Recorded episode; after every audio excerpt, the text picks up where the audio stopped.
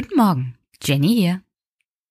Diese Woche habe ich keine Kommentare für euch, was ganz gut ist, weil wir haben, beziehungsweise ihr habt, ein strammes Programm vor euch. Ich habe fast zwei Stunden mit Thomas, dem Beutefranken, über Bayern geredet.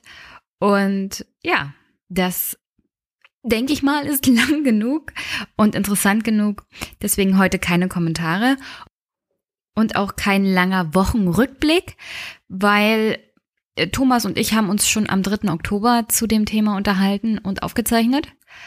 Und dann war ich zu Hause und hatte Geburtstag und habe mich nicht allzu viel mit Politik beschäftigt. Äh, und um ehrlich zu sein, es war ja alles auch relativ deprimierend, was so abging. Unter anderem, dass Brett Kavanaugh jetzt tatsächlich oberster Richter ist, wobei ich sagen muss, das ist halt die Rache der Republikaner für das, was die Demokraten abgezogen haben. Ich schätze mal, das ist ungefähr so gelaufen. Auf der Straße wurde demonstriert, um Brett Kavanaugh zu verhindern. Währenddessen haben aber die Wähler von Trump und Co.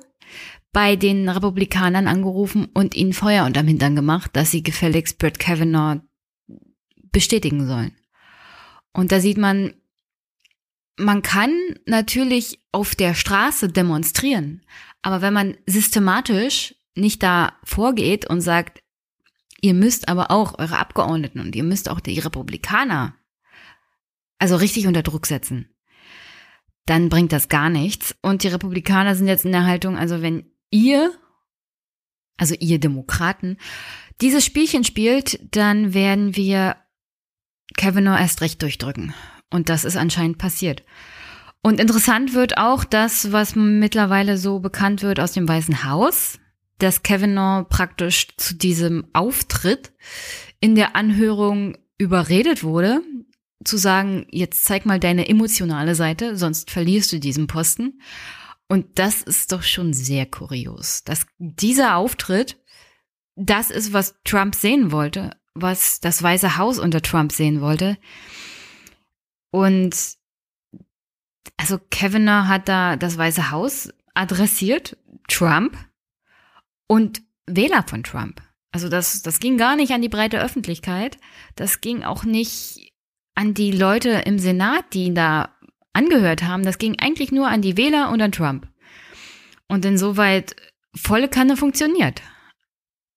Was das für Auswirkungen haben wird, kann ich jetzt schwer sagen. Aber es wird definitiv im November jetzt mal interessant. Ich meine, wenn die Republikaner die Mehrheit jetzt verlieren, dann wäre das der erste Schritt in Richtung tatsächlich eines strukturellen Wandels des Landes, sowohl kulturell als auch politisch. Das ist bitter nötig, aber ich hoffe, es bleibt nicht nur an der Oberfläche. Und bevor ich zur bayerischen Landtagswahl komme, die ja auch so eine Art historischer Einschnitt in der Politik in Deutschland darstellt, ähm, zu angenehmen Sachen. Und zwar dem neuen Superpack. Für alle Hörer und Unterstützer, die neu dabei sind. Die Idee vom Superpack habe ich mir von den Amerikanern ein bisschen abgeguckt. Da können ja Gelder gesammelt werden für einen Kandidaten und seinen Wahlkampf, aber der Kandidat hat theoretisch keinen Einfluss darauf, wie das Geld ausgegeben wird und für welche Werbung es eingesetzt wird. Es wird immer bloß eingespielt, ich bin XY, so wie zum Beispiel ich bin Hillary Clinton oder ich bin Donald Trump und ich unterstütze diese Botschaft. Aber es darf theoretisch keine direkte Zusammenarbeit geben. Das ist illegal dass es hinter verschlossenen Türen oder durch indirekte Zusammenarbeit dann doch immer den einen oder anderen Hint gibt, wo das Geld hinfließen soll oder was unterstützt werden soll oder wie die Werbung durchgeführt werden soll. Naja, das haben die Amerikaner noch nicht so richtig abstellen können. Und ich habe die Idee mit dem Superpack ein bisschen auf den Kopf gestellt, wie ihr merkt. Denn eigentlich entscheiden ja diejenigen, für die die Unterstützung ist, nicht darüber, wo das Geld hinfließt. Aber keine Angst.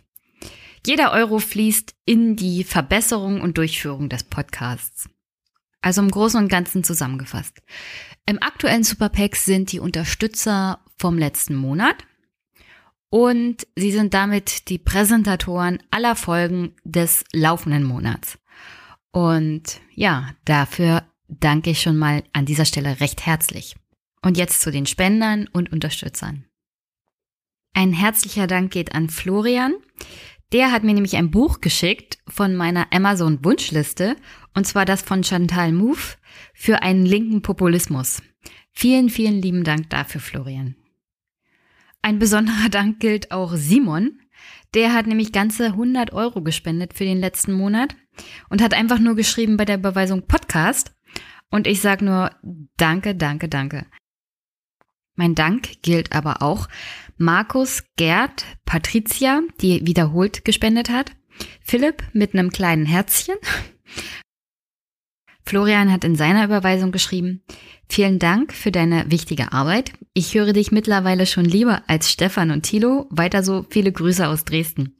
Da sage ich mal viele Grüße zurück und wir sagen es Thilo und Stefan einfach nicht. Herzlichen Dank auch an Kai. Florian, Carsten und Dirk, die mit einer regelmäßigen Unterstützung immer dabei sind. Ich danke euch und wie gesagt, jeder Euro zählt und ich freue mich, dass ihr praktisch von Anfang an Dauerunterstützer seid. Tim hat mich auch unterstützt, der war ja zwischenzeitlich auch mal in meinem Podcast, mein Special Correspondent der SPD. Jetzt ist er ja nicht mehr in der SPD. Aber er hat mich unterstützt und hat geschrieben, spätestens mit der Inside AfD Folge hast du dir einen Teil meines Geburtstagsgeldes verdient. Liebe Grüße von deinem Special Correspondent. Danke, Tim. Und ich hoffe, du hast dir trotzdem was Schönes zum Geburtstag geschenkt. Ähm, ich habe mir nämlich selbst auch was geleistet. Lustigerweise war mein Geburtstagsgeschenk an mich die Unterstützung von Jung und Naiv. Gespendet hat Andreas. Danke, Jenny, ähm, für Podcast und Schreibtischunterlage. Äh, ich habe ja zum Glück schon eine wunderschöne Schreibtischunterlage. Ich glaube, die hast du dir bei mir abgeguckt, wa? Danke auch an Adam, der regelmäßig spendet. Christian, ja, danke für die 18 Euro. Und ich bleib dabei, du kannst ruhig das Buch von Franziska Schreiber lesen. Ich leih dir auch gerne meins. Aber danke für die Unterstützung. Ganz beliebt sind irgendwie Schnapszahlen bei der Unterstützung. Ich weiß nicht warum. Kolja, äh, 6,66 Euro. Danke dafür. Carlotta, danke für die Schnapszahl und dass es keine satanistische ist. Danke auch an Alexander und Florian, Martin und Bernd. Bernd gehört auch zu den Dauerspendern. Vielen, vielen Dank. Dauerspender ist auch Steffen, praktisch von Anfang an als Unterstützer dabei. Genauso wie Frank, dem ich natürlich auch herzlich für seine Spende danke. Erstmals unterstützt hat mich Sina und herzlichen Dank dafür. Über weibliche Unterstützung aller Art freue ich mich ganz besonders. Ganz besonders auch, wenn Frauen ans Mikro gehen und einen Kommentar hinterlassen oder selbst podcasten. Das war's soweit mit den Unterstützern und Spendern vom letzten Monat. Herzlichen, herzlichen Dank nochmal. Und ich denke mal, das lief diesmal besonders gut wegen der Folge mit Franziska Schreiber. Die ist offensichtlich sehr gut angekommen. Und wie gesagt, nächstes Jahr plane ich definitiv nochmal was zu machen mit ihr, wenigstens zum Thema Flügel, weil da steht ja ein großer Parteitag in Ostdeutschland unter der Führung praktisch von Bernd Höcke an. Und das wird dann schon ziemlich interessant, weil dann die verschiedenen Flügel auch inhaltlich gegeneinander gehen werden. Weil da gibt es tatsächlich noch diesen liberalen, neoliberalen vor allem Wirtschaftsflügel, und dann gibt's halt diesen nationalsozialen Flügel von Bernd Höcke. Und wie das ausgehen wird und wie viel Blut da fließen wird und ob es vielleicht die AfD komplett zerreißt, was ja nur positiv sein kann, warten wir es mal ab. Zum D-Day bei der CSU. Am 14. Oktober ist Wahl in Bayern, Landtagswahl, und es sieht momentan nicht gut aus. Wenn ich mal zurückgucke auf das Jahr 2013, da hatte jetzt die CSU 47,7 Prozent. Also sie konnte in die Regierung ohne einen Koalitionspartner. Die SPD stand noch bei 20,6, die Grünen bei 8,6, die FDP war draußen mit 3,3, die Linke kam gerade mal auf 2,1 Prozent und die Freien Wähler auf 9,0 Prozent. So. Nach den aktuellen Umfragen im Jahr 2018, das heißt nur fünf Jahre später, ist die CSU momentan bei 33 Prozent. die SPD ungefähr bei 11, die Grünen bei 18, die FDP wäre im Bayerischen Landtag mit 5 Prozent und auch die Linken könnten knapp einziehen. Ich meine, die Linken im Bayerischen Landtag. Die Freien Wähler stehen bei 11 Prozent und die AfD je nach Umfrage zwischen 10 und 13 Prozent. Ich habe ja mit Thomas am 3. Oktober über das Seelenleben generell der Bayern gesprochen. Er ist, wie gesagt, Beutefranke, kommt eigentlich aus Ostdeutschland, ist irgendwie in Bayern gelandet, aber nicht wirklich Bayern, sondern Franken. Und das ist ganz anders. Ähm, aber das erzählt er uns gleich noch. Was ich interessant finde, ist immer der Nockerberg und wie in den letzten Jahren Mutter Bavaria über ihre Bayern und mit ihren Bayern und den Politikern in Bayern gesprochen hat. Und so zum Verständnis der Mentalität, denn Bayern ist nicht gleich Bayern, spiele ich euch gleich mal was ein. Meine lieben Kinder, Nockerberg ist Muttertag. Alle seid ihr hier versammelt vor dem Fernseher, hier im Saal. Alle meine Kinder versammelt an meiner Brust. Grüß euch, ich bin's, euer Mama. Der Horst. Oh, jetzt schaust du mich aber an. Mein Oberspross, kerngesund, groß und stattlich, wenigstens äußerlich bist du mir nicht missglückt. Alle Religionen sind heute hier versammelt. Die SPD, die CSU, die Bayern, die Franken, die Schwaben, die Münchner, die Sechzger, alle an einem Tisch, lauter Gottes Oberste in trauter Harmonie. Heute kann ich sehen, Integration kann gelingen. Aber es ist, wie es ist, ihr seid alle meine Familie. Da nehme ich wirklich keinen aus, so unterschiedlich ihr in eurer Unvollkommenheit auch seid. Ich habe euch alle lieb. Mir bleibt ja gar nichts anderes übrig. Was glaubt denn ihr, mein liebes Volk der Bayern, wie es mir ergangen ist, als ich euch übernommen habe?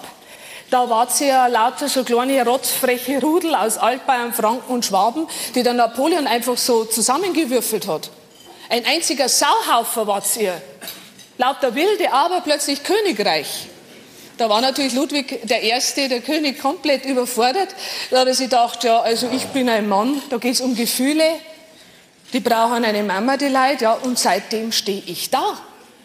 Und was habe ich mich in all den Jahren abgemüht? Es hat immer geheißen, ja, die Bayern und die Franken, das geht ja nie zusammen. Aber das war ein Irrtum. Schaut euch Herrn Markus Söder an. Da hat es immer geheißen, ja, ein Franke, der hat keinen Hang äh, zur Selbstdarstellung.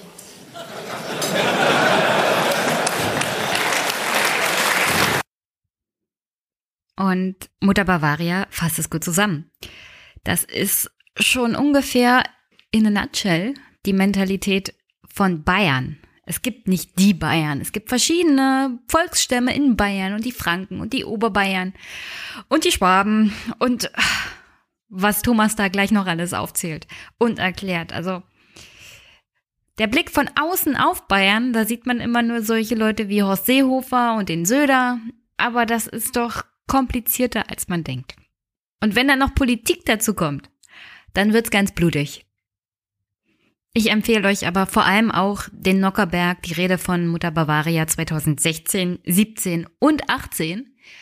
Eigentlich empfehle ich euch jede Rede von ihr, aber das ist schon sehr interessant, auf 16 zurückzugucken, was sie dann in 17 gesagt hat und jetzt 18. Das ist, ja, der Machtkampf von Söder, Seehofer in, naja, auf lustig halt. Der Einzige, der nichts zu lachen hat, ist Markus Söder. Aber daran ist er selber schuld. Er hätte ja Horst Seehofer sofort beerdigen können, und zwar richtig, und ihn nicht als Parteivorsitzenden der CDU belassen und nach Berlin schicken als Innenminister. Dieses ganze Chaos, dieses ganze wirklich, also das ist wie ein Autounfall, den man im Slow Motion zugucken kann, was in Bayern abgeht. Das hat sich Söder wirklich selbst zuzuschreiben. Er hat einen katastrophalen Fehler gemacht, indem er Horst Seehofer als Vorsitzenden belassen hat und ihn nicht gleich komplett abgesägt hat. Und das Ergebnis davon wird er am 14. Oktober in Form der Bayernwahl serviert bekommen. Und dass es danach noch nicht vorbei ist, dass es noch ganz unschön werden wird, kann man an den Äußerungen von Horst Seehofer in den letzten zwei Tagen mitbekommen. Also die Panik in der CSU steigt in gleichem Maße, wie die Umfragewerte fallen. Schon jetzt bringen sich alle in Position, um nach dem Verkünden des Wahlergebnisses festzustellen, wer denn daran schuld sei. Ähm, in der CSU auf Landesebene macht sich Söder bereit, Seehofer die Schuld dafür zu geben und ihn dann als Vorsitzenden abzuwählen oder abzusetzen bzw. zu entmachten. Und zwar gibt es wohl da Planungen, Horst Seehofer als Parteivorsitzenden nicht an den Koalitionsverhandlungen teilnehmen zu lassen, die dann auf Landesebene abgehen. Das Problem dabei ist, es ist ungewöhnlich, sagen wir es mal so, dass ein Parteichef nicht inhaltlich und auch personell die Koalitionsverhandlungen führt. Also alles das, was eine wahrscheinliche Koalition bedeuten würde, müsste Horst Seehofer mit verhandeln und mit abnicken. Das wollen natürlich Söder und seine Verbündeten nicht, weil alles, was Horst Seehofer momentan anfasst, ist einfach verseucht. Abgesehen davon möchte ich mal sehen, wie zum Beispiel die Grünen mit Horst Seehofer am Tisch die nächste Koalition aushandeln. Das passiert niemals. Mit Horst Seehofer werden die sich die Grünen in der Situation sicher nicht an einen Tisch setzen, egal wie sehr sie unbedingt Umweltminister in Bayern stellen wollen. Ich meine, man kann Horst Seehofer jetzt natürlich einen absoluten Realitätsverlust attestieren und auch attestieren, dass er jegliches politisches Gespür verloren hat. Aber die Tatsache bleibt, dass er der Parteivorsitzende ist. Und zwar offiziell bis zur nächsten Parteivorstandswahl im nächsten Jahr, Herbst 2019. So lange ist er der gewählte Vorsitzende der CSU.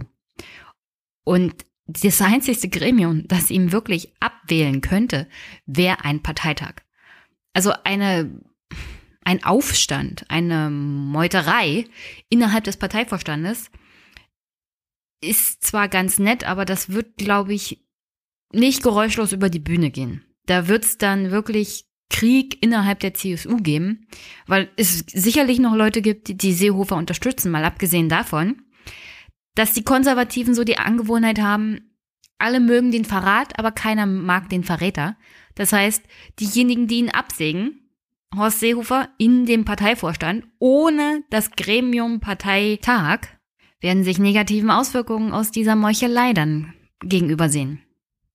Aber wie gesagt, da wird sich jetzt in Stellung gebracht und es ist nicht sicher, dass Horst Seehofer nach dem 14. Oktober nicht vielleicht auch Innenminister erstmal auf unabsehbare Zeit bleibt.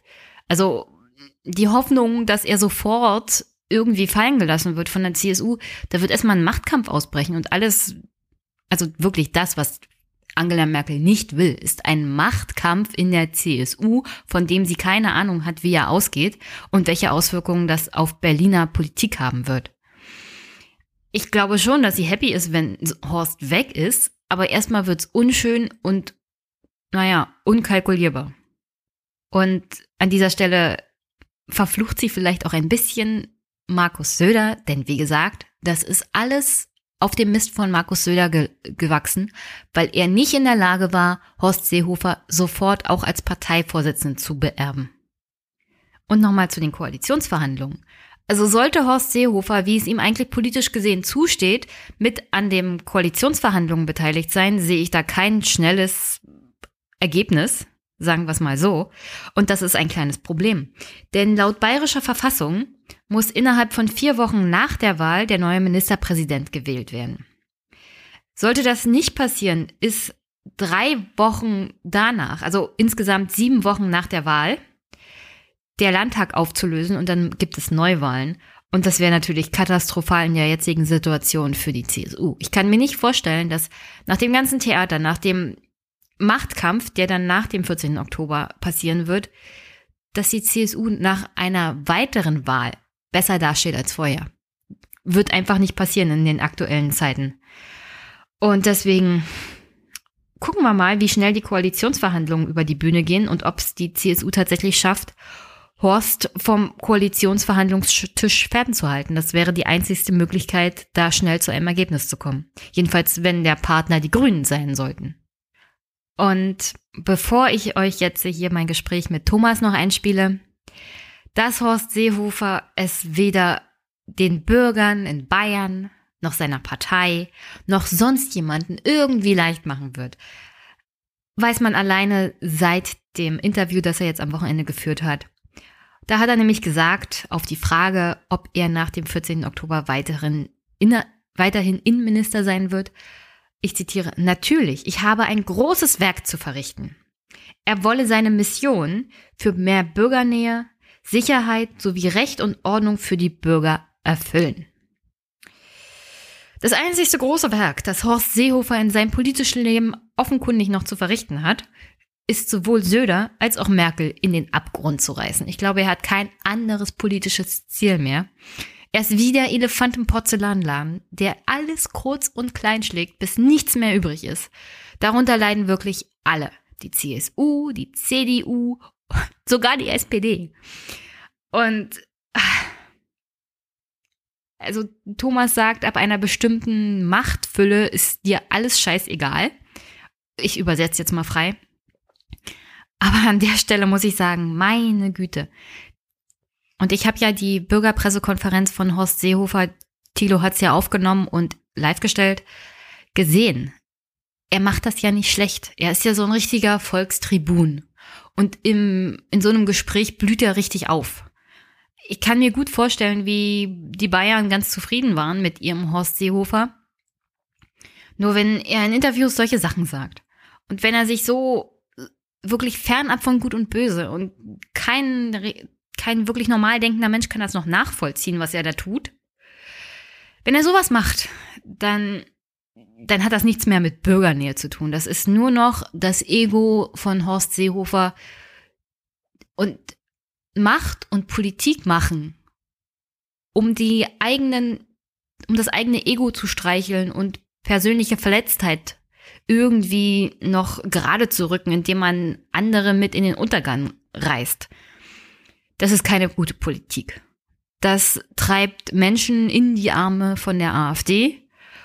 Und also an einer bestimmten Stelle würde ich sagen, sollten wir definitiv mal darüber nachdenken, nicht nur die Amtszeit von Kanzlern zu beschränken, wogegen ja Angela Merkel selber ist, sondern generell Amtszeiten für Abgeordnete und Ministerpräsidenten zu beschränken. Weil wenn du so fernab jeglicher Realität bist, wenn du in einer wirklich politischen Blase lebst und die Blase von Horst Seehofer ist Horst Seehofer, dann bist du eine Gefahr für die Demokratie. Und ich finde es gar nicht so schlecht, mal generell darüber nachzudenken, wirklich diese Zeitbegrenzung für Abgeordnete einzuführen. Für politische Ämter generell. Weil mittlerweile sieht man, das schadet nur. Umso länger du als Politiker politisch aktiv bist und Macht hast, umso mehr wirst du korrumpiert und umso weniger siehst du das große Ganze. Und in diesem Fall, also es gibt Politiker, die haben das gut gemacht, Willy Brandt, Helmut Schmidt sind so spontane Figuren, die mir einfallen, die wirklich das große Ganze nie aus den Augen verloren haben, egal wie lange sie an der Macht waren. Aber mittlerweile kann ich nur sagen, von diesem Format Politiker haben wir leider viel zu wenig in Deutschland. So, zum Abschluss. Ich spiele euch hier gleich mein Gespräch mit Thomas zum Thema Bayern ein. Ich habe viel gelernt und mich gut unterhalten. Thomas ist immer ein sehr guter Gesprächspartner und Gast in Podcast generell. Ähm, seine Herangehensweise so als Lehrer ist dabei auch nicht schlecht. So, und sonst, ihr wisst ja, das Übliche. Ich freue mich über Unterstützung, vor allem über nette Kommentare. Bei iTunes vor allem. Und sonst, wenn ihr irgendwas zu sagen habt, sagt es in ein Mikro und schickt es mir. Audiokommentare, darüber freue ich mich immer sehr. Drücken wir die Daumen für die Bayernwahl. Ich weiß jetzt bloß noch nicht in welche Richtung. wenn ich Thomas richtig verstanden habe, dann auf alle Fälle Mut und Stabilität. Das braucht Bayern jetzt. Mut und Stabilität. Und zum Thema Mut erzählt euch Thomas mehr, weil das ist auch ganz lustig. Und ja, ich wünsche euch eine schöne Woche und ich hoffe, wir, ihr hört mich bald wieder. Bis bald. Tschüss. Morgen, Thomas. Morgen.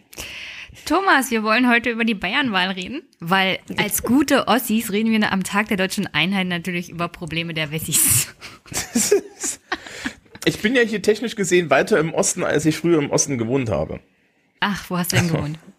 Na, ich habe in Eisenach bin ich aufgewachsen und das ist an der hessischen Grenze. Hm. Und Bamberg ist jetzt mehr, mehr Richtung Osten. Ja. Also wir sind hier ja auch nicht in Bayern, sind wir gar nicht Westen. Wir sind, wir sind Süden. Und das ist auch wichtig. um die sind. Mentalität der Bayern zu verstehen? Äh, ja, ja. Süd ähm, Südosten sozusagen, das wird ja ganz schlimm. Nee, nee, Südosten ist dann Void. Okay, wir, wir, wir steigen im Endeffekt schon ein mit, ähm, mit, mit ähm, Verstehen, Verstehen Bayerns. Ja. Es, es, es, du, du wolltest eigentlich Fragen stellen, gell? Ja, ich wollte eigentlich Fragen stellen. Als allererstes, um langsam reinzukommen, wie geht's Flocke? Äh, Flocke liegt hinter mir und, und, und schnüffelt mich jetzt an, weil sie denkt, sie, sie hat Aufmerksamkeit und jetzt schlappert sie mich an. Die freut sich, dass du mal zu Hause bist. Äh, das weiß ich nicht. Also das, ich, sie hat ja das Problem, dass es im Winter etwas kalt ist und dann schläft sie heimlich auf der Couch, obwohl sie auch unheimlich auf der Couch schlafen könnte. Und dann findet sie das natürlich unangenehm, dass ich da bin, weil ihre Erziehung sagt, dass sie nicht auf der Couch schlafen darf. Na guter Hund, der weiß wenigstens, wenn er was falsch macht. Pff, es, äh, es führt halt zu betretenem Hund auf der Couch, wie er mich anguckt, wenn ich um die, wenn ich um zu schnell um die Ecke komme, ja. Also so, oh, oh, ja, ich wollte ihn da gar nicht sitzen. Ey, komm jetzt, ja. Also, also, dass er sich nie gefragt hat, warum auf der Couch so ganz unauffällig eine Decke liegt, die auch regelmäßig bei Dreckigkeit gewechselt wird. Da kam sie jetzt nicht drauf, aber ist okay. Ja, Nein, dem Tier geht's gut. Ist wie ein kleines Kind also halt. Den, ja. Ähm, dann noch das Wichtigste, hast du denn was zu trinken? das, ist, das ist die Frage aus dem anderen Podcast. Äh, ja, ja, genau, ich, ich finde diese Frage immer so super und wie ihr über euren Tee redet oder eure Getränke und du hast meistens Wasser. Ähm, ich habe immer noch zuckerfreie Vita Cola, weil ich, ich in Bamberg einen Supermarkt aufgetan habe, der Vita Cola in zuckerfrei hat. Ist das eine Besonderheit?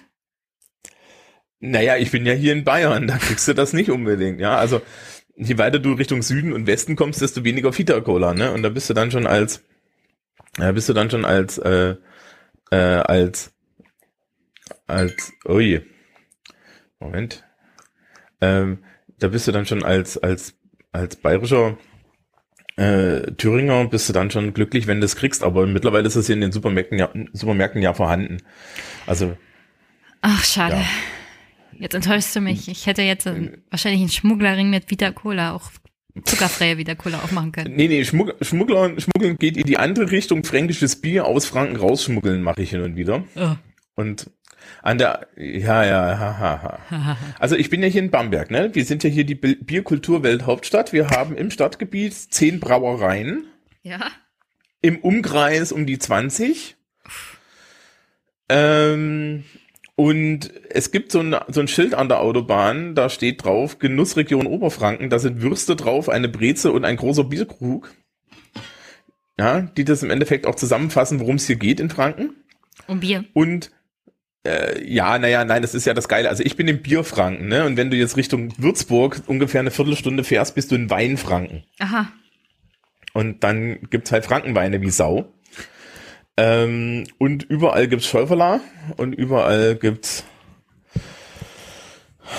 äh, äh, Braten und so und das ist hier schon so alles und naja, wenn du halt, ich hatte, ich habe ich hab halt immer die Vermutung, dass wenn ich mit so vielen Kisten Bier im Auto an diesen Schildern vorbeifahre, da irgendwann so ein Polizeiauto hinten rausfährt und mich anhält, ja, und, und den Kofferraum durchsucht. Wegen Schmuggels. Uff. Schmuggel, du kriegst übrigens die, Schmuggel von du kriegst Essen. übrigens die und ja, du kriegst die Euroflaschen äh, von, von den fränkischen Brauereien und die Kisten kriegst du auch nirgendwo los, ne? Also die darfst du dann alle wieder hier zurückfahren.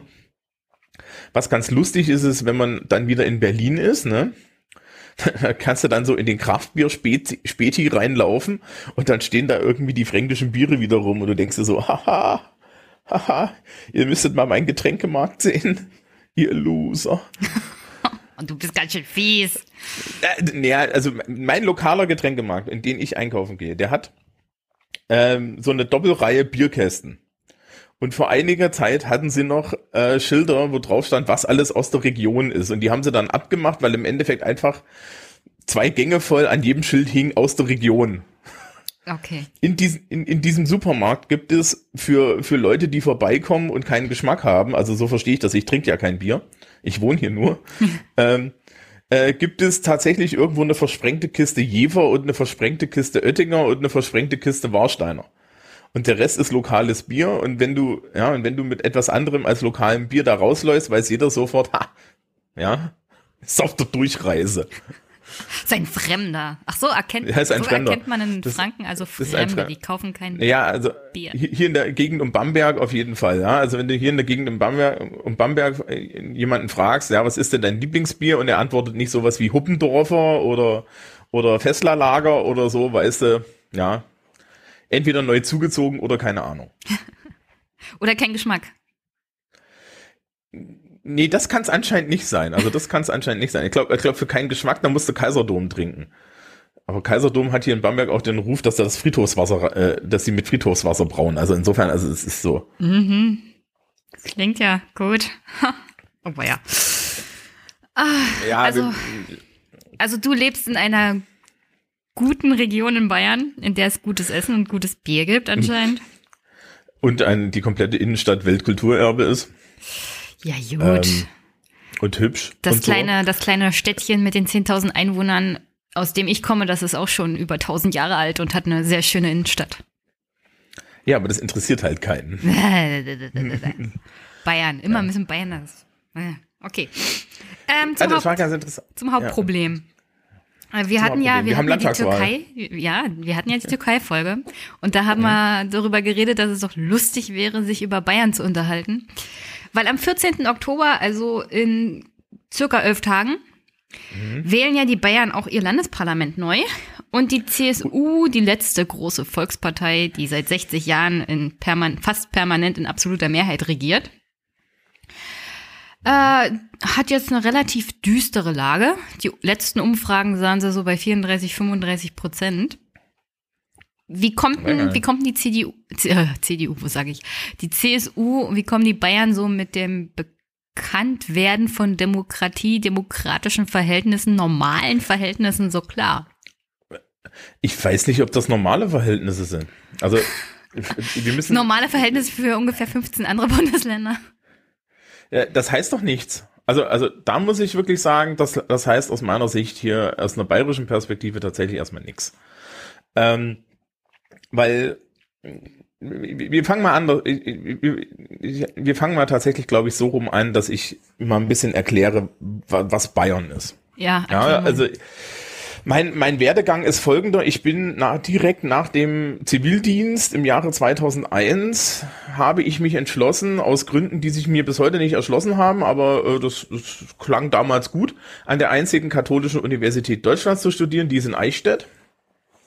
Eichstätt hat 15.000 Einwohner, 14 Kirchen, einen Dom und du brauchst keine Uhr, weil von den 14 Kirchen ungefähr fünf und das Rathaus zur Viertelstunde schlagen. Ja, ja. so. Die Uni hat 3000 Studenten und Studentinnen und davon sind am Wochenende 500 da und die kennen sich namentlich und du triffst den Professor auf dem Wochenmarkt. Ähm, es ist pittoresk. Ja. Und äh, da bin ich gelandet und habe dann irgendwie erstmal die Leute nicht verstanden und dann habe ich festgestellt, dass es ganz wichtig ist, ja, äh, an bestimmten Stellen bestimmte Sachen zu benutzen und dann bin ich hier in Franken gelandet. Und der, dann, dann weißt du etwas. Äh, so nach, nach zehn Jahren Franken und Bayern hast du so eine Ahnung, wie das hier tickt. Das, das, das, das erste ist, mir sein mir, das sind die Oberbayern. Um irgendwie einen Zugang zu Bayern als Konzept zu kriegen, muss man erstmal verstehen, dass es hier in Bayern Regierungsbezirke gibt und diese Regierungsbezirke sind Kulturbezirke. Also das ist, Bayern ist in sich ein Bundesland. Ja, es ist ein Bundesstaat in sich. So also es gibt kapieren. verschiedene Volksstämme. Richtig, also wir gehen, wir können das kurz durchgehen. Ähm, um Würzburg herum sind die Unterfranken. Aha. Ja. Äh, hinter Würzburg geht das schon ins Hessische, da gibt's ja die Stadt Aschaffenburg oder wie, wie das lokal genannt wird, Escheberg. Ja, ähm, da, da mischt sich das Fränkische mit dem Hessischen zu einer äh, Melange, die keiner mehr versteht. Ähm, Würzburg ist halt die, die Zentralstelle Unterfrankens und Wein, ja, und das ist dann halt so Weinfranken auch, ne, und ähm, die Unterfranken, von da aus würdest, wenn du dann Richtung Osten weiterfährst, kommst du bei mir vorbei, das ist Oberfranken, ja. Wenn du Richtung Süden dann Richtung, Richtung Nürnberg fährst, kommst du nach Mittelfranken, das ist Nürnberg-Erlangen die Gegend, um irgendwie ein Gefühl dafür zu kriegen, die Metropolregion Nürnberg-Erlangen ist nicht viel kleiner als München. Nur auseinander. Also Nürnberg ist eine halbe Million, Erlangen ist irgendwie 200.000 Leute oder so oder 100.000 Leute. Fürth dazwischen ist auch nochmal so die Größe. Und ähm, das Umland um Nürnberg herum ist im Endeffekt in Nord, im Norden Bayerns ein großes Wirtschaftszentrum. Hier kommen auch irgendwie drei Autobahnen vorbei. In Herzogenaurach sitzt Adidas ja, ähm, äh, hier in Bamberg sitzen mehrere mittel, mittelständische Unternehmen mit Weltrang. Wir haben jede Menge Industrie und keine Sau weiß davon. Ja, das ist, wir merken uns mal den, den Punkt, weil das, da kommen wir später noch mal vor, dran vorbei. Wenn du dann weiter Richtung Süden fährst, kommst du irgendwann nach Oberbayern. Oberbayern ist das riesige Gebiet um München drumherum. Das geht dann im Endeffekt bis runter an die österreichische Grenze. Wenn du dann Richtung ähm, Westen fährst, kommst du nach Bayerisch-Schwaben. Das ist der Teil äh, äh, Schwabens, der im ba in Bayern liegt. Ja, zentrale Stadt ist Augsburg. Ja, die spreche da auch so. Ne? Da, also ich hatte, ich hatte Mitstudierende aus Augsburg, die, die fingen dann auch schon Sätze an mit Hanoi. Ähm, ja, wo ich mir immer frage, was, was ist, ist Hauptstadt von Vietnam oder was ist das? Und, Klingt so. Äh, und Richtung Osten gibt's dann noch die Oberpfalz, die liegt im, die liegt im Endeffekt im Osten Bayerns zwischen einem Stückchen Oberfranken. Oberfranken ist, äh, zieht sich bis an die tschechische Grenze und nach oben hin Plauen und so, ja. Mhm. Wenn du da im Osten runterfährst, kommst du halt in die Oberpfalz, da ist im Endeffekt die, die zentrale Stadt Regensburg. Ja, äh, die Oberpfälzer haben einen dis distinkten Dialekt, ne? Kölhul, Kölschmuiz, Oberpfuiz. Ja, ähm, der, der zweite Witz und äh, wir werden dann im Zweifel Oberpfälzer Hassmails schreiben, aber die kennen das leider auch nicht anders. Wie kriegt man einen Oberpfälzer zum Bellen? Es gibt Freibier und da sagt der wo, wo, wo. Ja? Also, es ist überhaupt, ne, also, also wir sind jetzt hier in Bamberg zum Beispiel, die, ja, wir haben hier Franken und dann, dann, dann also wenn du, wenn du in einer fränkischen Wirtschaft nicht auffallen wirst, dann redest du A wenig und bestellst ein Bier mit AU ja, AU ist ein ungespundetes. Aha. Die Folgebestellung ist noch wortkarger, da legt man einfach den Krug auf den Tisch, seitlich, und dann kommt eine genauso wortkarge Bedienung vorbei und tauscht den gegen einen vollen Krug aus. Und zwar so lange, bis du neben dem Krug liegst, oder aber du bezahlst, je nachdem, was zuerst passiert. ähm, Wie oft kommt das äh, zweite, was, äh, das erste so vor? das kommt ein bisschen drauf an. Also wir haben hier so Bockbieranstiche, ne? Da gibt's halt, da gibt's dann halt auf einmal Bier mit mit mit fünf mit fünf Umdrehungen plus. Das schmeckt wie das schmeckt wie Limo, ja, und wo du die Prozente nicht merkst und dann kann das relativ schnell gehen. Insbesondere mit zugezogenen und das kleinste Gebinde an Bier, das man hier in in in Bayern kennt, ist Ahoibe. Das ist ein halber Liter, eine halbe Maß. Ach, ne? Also, also so 0,33 Schiss, was die da irgendwie im Norden machen, das, das gibt's hier nicht. Ähm, aber ich bin, ne, also es Bier ist ein Identifikationsfaktor. Also du hast ja die Oberpfalz und wenn du in der Oberpfalz nach, weiter nach Süden fährst, kommst du nach Niederbayern, auch genannt der Void. Ja, also bayerischer Wald. Ach. Void, ne? Das ist dann hier so, so Garmisch-Partenkirchen und so liegt dann da irgendwie und so weiter. Ähm, wer mal schönes Niederbayerisch hören möchte, kann sich die Programme von Martina Schwarzmann anhören ähm, die spricht ein, eine verständliche Variante des Niederbayerischen. Also das ist mit Absicht so gemacht, dass das Leute verstehen. Ja. Ähm, und, und in Oberbayern liegt halt München und München ist insofern wichtig, als dass alle Bayern und alle Franken und alle anderen sich einig sind, dass München nicht zu Bayern gehört. München ist nicht Bayern. Ja, genau. München ist nicht Bayern, das ist so ein bisschen wie Berlin ist nicht Ostdeutschland. Ja, also Naja, Berlin so, ist, und ja auch London nicht ist, Ostdeutschland. und, und, und London und London und London ist auch nicht äh, Gro- Großbritannien. Also das ist, glaube ich, der, der ist ein guter Vergleich eigentlich.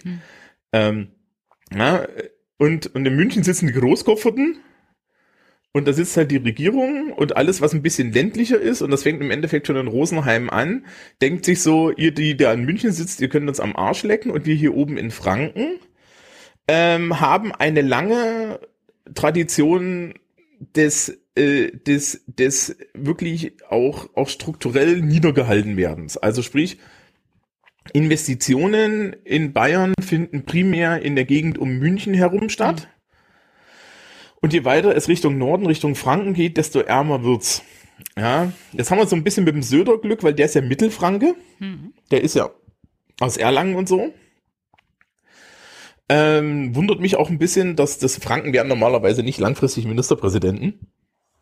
Ja, also der Beckstein hat es auch nicht lang gemacht. Naja, Ähm, sieht momentan ja auch nicht sehr gut aus für Söder, dass er als Ach Quatsch, der, nee, nee, der Söder, der Söder, der Söder bleibt. Der der bleibt Söder jetzt erstmal nach der Wahl, nehme ich ganz stark an. Aber, aber Nee, erstmal nee, nee, zu den bleibt. Franken weiter. Genau, also, also und, und die Franken fühlen sich tatsächlich strukturell auch ein bisschen äh, benachteiligt und da gibt's gute Gründe für. Gibt's wirklich gute Gründe. Also sind die Ossis der Bayern sozusagen. Äh, nee, nee, nicht unbedingt. Aber äh, es gibt hier tatsächlich so geflügelte Worte wie alle Franken sind Bayern, aber nicht alle Bayern sind Franken. Okay. Und es gibt einen distinkten Unterschied in der Sprache, es gibt einen distinkten Unterschied in der Kultur. Also das ist wirklich so. Also ich muss Ja. ehrlich sagen, die einzigsten Bayern, die ich kennengelernt habe, waren Franken. Und mit denen konnte ich immer ganz gut. Wenn ich aber so Leute wie Herrn Seehofer gesehen habe, ich glaube, der ist nicht Franke, war? Nee, der ist aus der Gegend von Ingolstadt. Den, den, den hatte ich mal auf dem Wahlzettel stehen in Eichstätt. Habe ich damals, glaube ich, auch gewählt. Aber der kommt mir nicht so, also so, so, äh, alles, was nicht Franken ist, kommt mir immer ein bisschen suspekt vor. Ja, naja, also, also, also der, der, der, Franke ist eher jovial.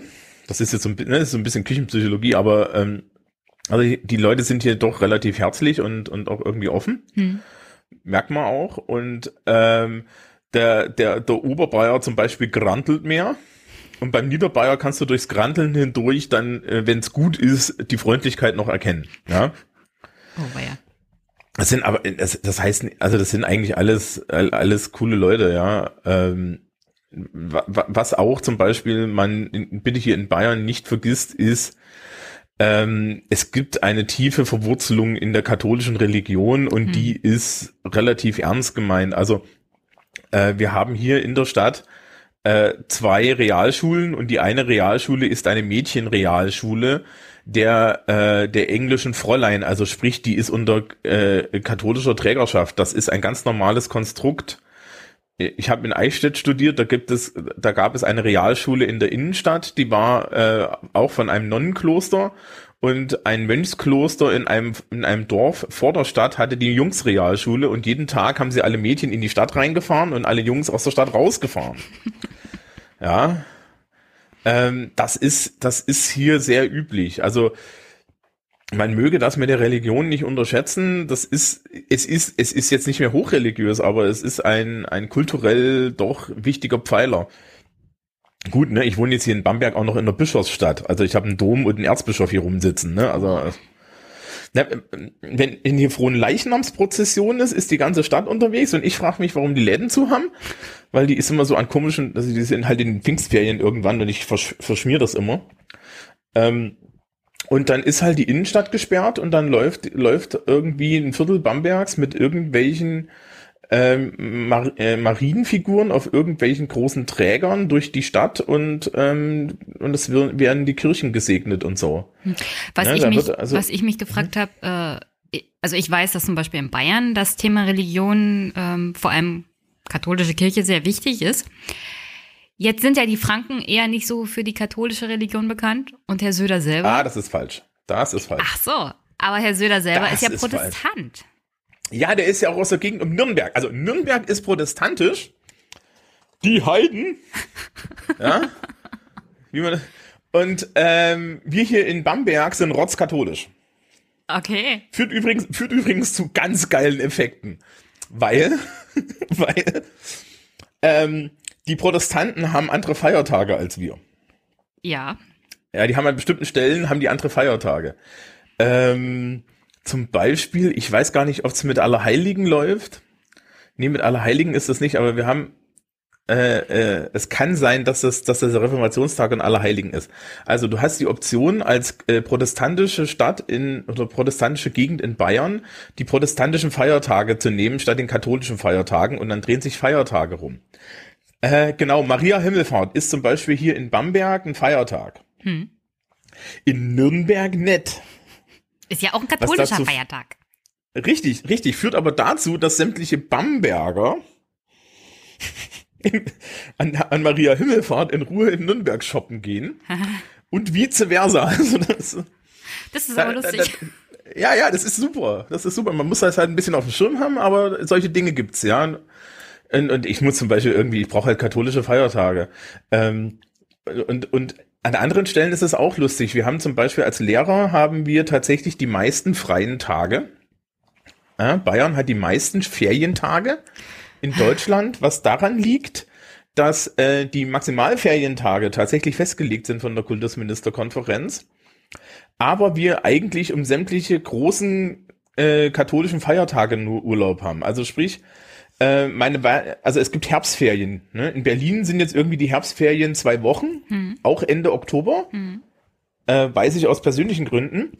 Wir haben nur eine Woche, aber da liegt Allerheiligen drin. Und das ist dann natürlich, weil das ein allgemeiner Feiertag ist, ist das, wird das nicht auf die Ferientage angerechnet. Also haben wir statt fünf Ferientagen in der Woche mit Allerheiligen nur vier Ferientage angerechnet.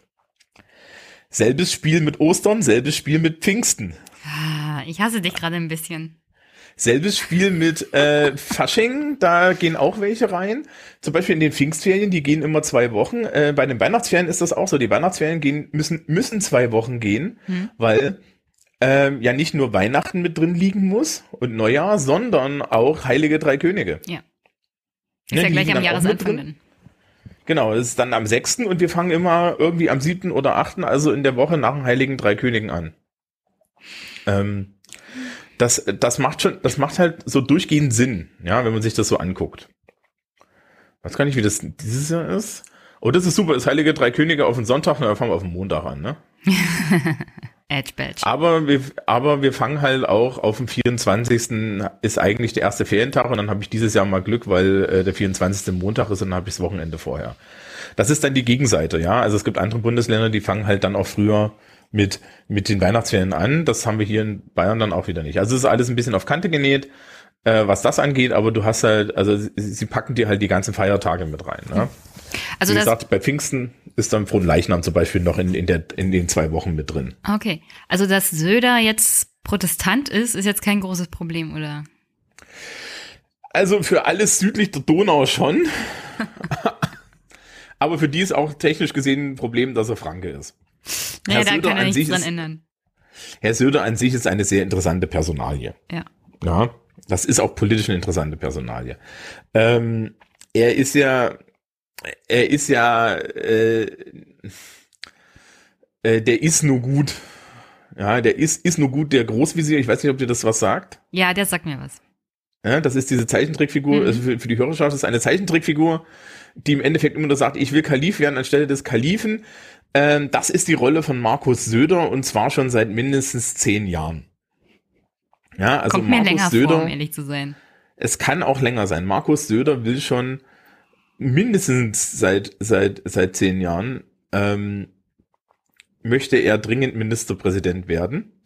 Und er hat ja Seehofer jetzt nun auch nicht wirklich irgendwie auf Initiative Seehofers beerbt. Nicht Ja, wirklich, ne? sondern das war eher so ein Putsch. Was die ja, Bayern aber- unter Putsch was verstehen. Mm, Ja, also kommen wir, kommen wir mal so ein bisschen, wir, wir, gehen wir mal so ein bisschen vom kulturellen über zum, zum politischen. Die CSU ist ein integraler Bestandteil des Landes. Ja, Ähm, Kulturschatz. Ja, naja, stell dir, stell dir einfach, stell dir einfach ein bisschen, stell dir die CSU so ein bisschen als SED vor. Nur auf der anderen Seite des politischen Spektrums. Ja, Aber ja. ja ist so. Ja, ich sag ja Ähm, nur, es mir schlimm vor. Der, nein, Nein, das ist total praktisch. Also, ein, ein konservativer Mitstudent äh, hat mal so schön zu mir gesagt, wir brauchen keine anderen Parteien, weil sämtliche politischen Strömungen Bayerns sind in der CSU abgebildet. Ah, okay. Das ist leider nicht falsch. Also, na, ich kann da, ich kann da ja, ich bin jetzt nicht der CSU-Wähler, aber das ist nicht falsch. Der innerparteiliche Diskurs zwischen den verschiedenen Flügeln der CSU ist weitaus vielfältiger, als man das so annimmt. Ne? Also das ist auch ein Kulturunterschied aus meiner Sicht zur CDU, die doch eher geschlossen ist, aber das liegt auch daran, dass die CDU im Endeffekt immer im Rest Deutschlands in so einem Moment ist, wo sie sich gegen eine SPD behaupten muss. Das musste die CSU nicht. Die SPD war in Bayern genau einmal an der Macht, nämlich direkt nach der Gründung. Und das war's. Hm. Und danach ähm, hat die CSU die Bayern-Partei beerbt und äh, klein gemacht. Ist, also man, man möge mal den Wikipedia-Artikel zur CSU lesen, der ist göttlich. Ja. Und hat sich dann auch selbst, äh, hat sich dann auch immer selbst behauptet. Und ich finde auch so ein bisschen, äh, man kann das genuin Bayerische auch im Werdegang der CSU sehen, nämlich dieses eine, ein, ein, ein gewisser Hang zur Eigenständigkeit. Ähm, und intern sind die halt sehr zersplittert. Also du findest in der CSU den Öko-Bio-Bauern genauso wieder, ja, also den, den, den, ja, oder die, die leicht esoterische Kräuterfrau findest du genauso wieder, wie du, äh, wie du dort irgendwie den Rechtsaußen, ähm, Fran ja, die, die Rechtsaußen Franz Josef Strauß Gedächtnisfigur wiederfindest. Hm. Ja, also die sind sehr integrierend. Äh, Strauß hat mit seiner Aussage, es sollte nichts rechts der CSU geben, äh, nicht Unrecht. Und die SPD hat es in Bayern immer schwer zu leiden gehabt, weil es auch sehr schwer war, irgendwas links von der CSU zu etablieren. Okay. Und, und dafür gibt es sehr gute Gründe. Ich habe diese Woche, wie gesagt, mit meiner Schülerschaft, habe ich diese Woche äh, über die Landtagswahl geredet. Und da kannst du dir vorstellen, junge Menschen um die 20 sind jetzt auch nicht die CSU-Freundinnen und Freunde. Warum nicht? Ähm, ich glaube, weil das in dem Alter einfach dazu gehört. Aber ich bin's jetzt auch nicht. Aber ich muss, der, der Case, den du für die CSU machen musst, ist folgender. Uns geht's hier richtig gut. Ja?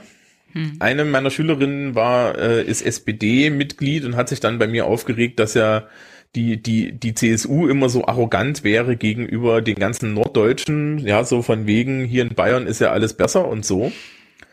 Und dann meinte ich so, so, das wird Ihnen jetzt nicht gefallen, aber können Sie mir erklären, wo die nicht recht haben? haben Sie mal, haben Sie mal versucht, einen BAföG-Antrag in, in, in, in Niedersachsen abzugeben? Und haben Sie das mal hier versucht?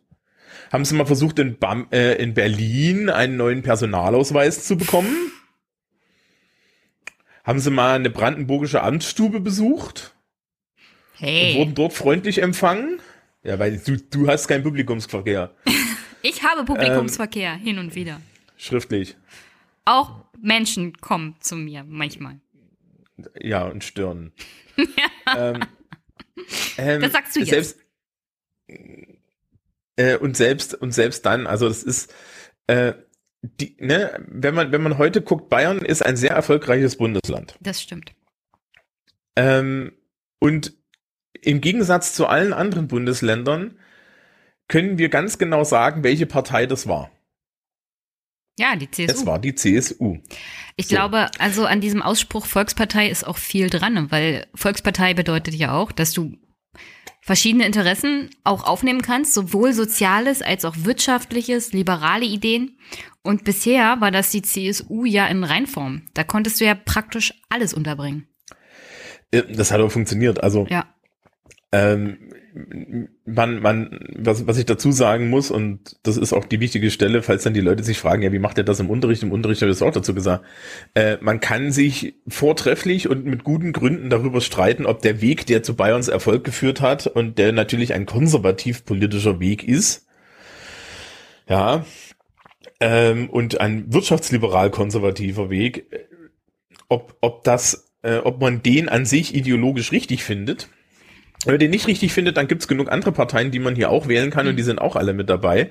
Und ich glaube, eine große Kunst der CSU ist es auch gerade in den, in den Bezirken und gerade im, im, im, im flachen Land immer kommunikativ mit dem Rest zusammenzuarbeiten. Die sind nämlich nicht so blöde und hören nicht zu. Ja, und äh, wenn man sich überlegt, dass, dass es die CSU war, die gegen Gentechnik, gegen gentechnische äh, Pflanzen hier in Bayern vorgegangen ist und das von vornherein verboten hat und das ist genuin grüne Politik. Ja, äh, da gibt's einfach ganz valide Gründe für. Und die validen Gründe waren, dass die ganz, dass die CSU wusste, wir werden von unheimlich vielen Bauern gewählt und wir haben hier ein Agrarland, das wir verteidigen müssen und dann wird das halt verteidigt. Ne? Ja. Also das, das Spannende an Konservativen ist ja, dass sie eigentlich ideologiefrei sind, außer dass sie es gern erhalten möchten. Und das haben sie hier sehr gut hingekriegt. Und deswegen ist es immer so ein bisschen schwierig, gegen die CSU zu wettern, weil wir können uns halt auch in Deutschland angucken, wie das so ist, wenn man länglich SPD-Regierungen hat. Und wenn dann die CSU darauf hinweist, dass länglich SPD-Regierungen zu haben an Scheiß ist, dann hast du halt irgendwie irgendwann so ein Argumentationsproblem, ja? Ja, ich weine gerade ein bisschen innerlich, weil ich habe eine sehr, sehr längliche SPD-Regierung hier in Brandenburg. Ich glaube, also, also wir reden ja nachher nochmal über, ich glaube, über das Duell Söder-Hartmann. Also wenn hm. Herr Söder demnächst nicht mehr Ministerpräsident Bayern sein sollte, ich glaube, in Bayern nehm, äh, in Brandenburg nehmen die den hier mit Kusshand. Ja, aber de, das wird auch nicht funktionieren. Also ja. äh, was, was sehr viel mit, mit dem Erfolg der CSU zu tun hat, ist zum Beispiel Stoiber hat ja eine, eine Verwaltungsreform durchgedrückt. Ja. Hm. Was war denn das Ergebnis? Das Ergebnis ist, dass du heutzutage eine echte streamgeleinte Verwaltung hast. Es ist mitnichten so, dass wir zu wenig Beamte haben. Es ist mitnichten so, dass hier nichts läuft. Ganz im Gegenteil. Es läuft super. Ja. Also ich kann dir als, als Lehrer und, und, und Schulbeamter damit äh, sagen, ähm, wenn bei uns Verwaltung stattfindet, ist sie vielleicht etwas verquastet und nervig, ja, weil ne, ist halt Verwaltung. Aber der Scheiß ist effizient. Ja, ich habe meine Schulordnung, hm, äh, ich weiß nicht, ich mach kurz Werbung. Wir haben den Schulsprecher-Podcast, den kennst du vielleicht. Ja. Das ist, ich mag alle deine der, Podcasts. Ich, okay, Dankeschön. ähm, äh, das ist der, wo ich mit Christoph rede. Und Christoph ist ja in Hamburg. Und ein Running Gag bei den Schulsprechern ist, dass Christoph immer sagt, boah ja, wir haben hier in Hamburg irgendwie so ein Gesetz, da steht das irgendwie drin. Ja. Aha. Und ich sage dann, ja, wir haben hier eine bayerische Schulordnung, wir haben hier eine Fach- und Berufsoberschulschulordnung, wir haben das bayerische Erziehungs- und Unterrichtsgesetz. Und die sind so gebaut, dass du eigentlich jeden Fall erschlagen kannst. Das heißt, ich habe auf Verwaltungsseite ein klares Vorgehen. Oh, und das, das ist, ist definiert. Ja, das ist natürlich unheimlich angenehm, weil es allen Seiten Sicherheit gibt. Es gibt den ausführenden Beamten Sicherheit mhm. und es gibt den, es gibt den Schülerinnen und Schülern in meinem Fall Sicherheit und es gibt mir natürlich auch die Möglichkeit, den Leuten zu sagen, so passt auf, Kinder, das sind die Regeln. Und ähm, so werden wir jetzt die Regeln strate strategisch umgehen, damit keiner merkt, dass wir hier eine Regel umgangen haben. Ja, ja natürlich. Ne? Wenn du dann als Pädagoge oder als, als Lehrer pädagogisch handelst, musst du dir ja auch überlegen, wie man die Regel, äh, wie ich verhindere, dass eine bestimmte Regelung irgendjemanden Kopf kürzer macht. Aber das ist super. Ich habe zum Beispiel an meiner Schulart äh, gibt es Korrekturzettel, ja, da steht halt drauf.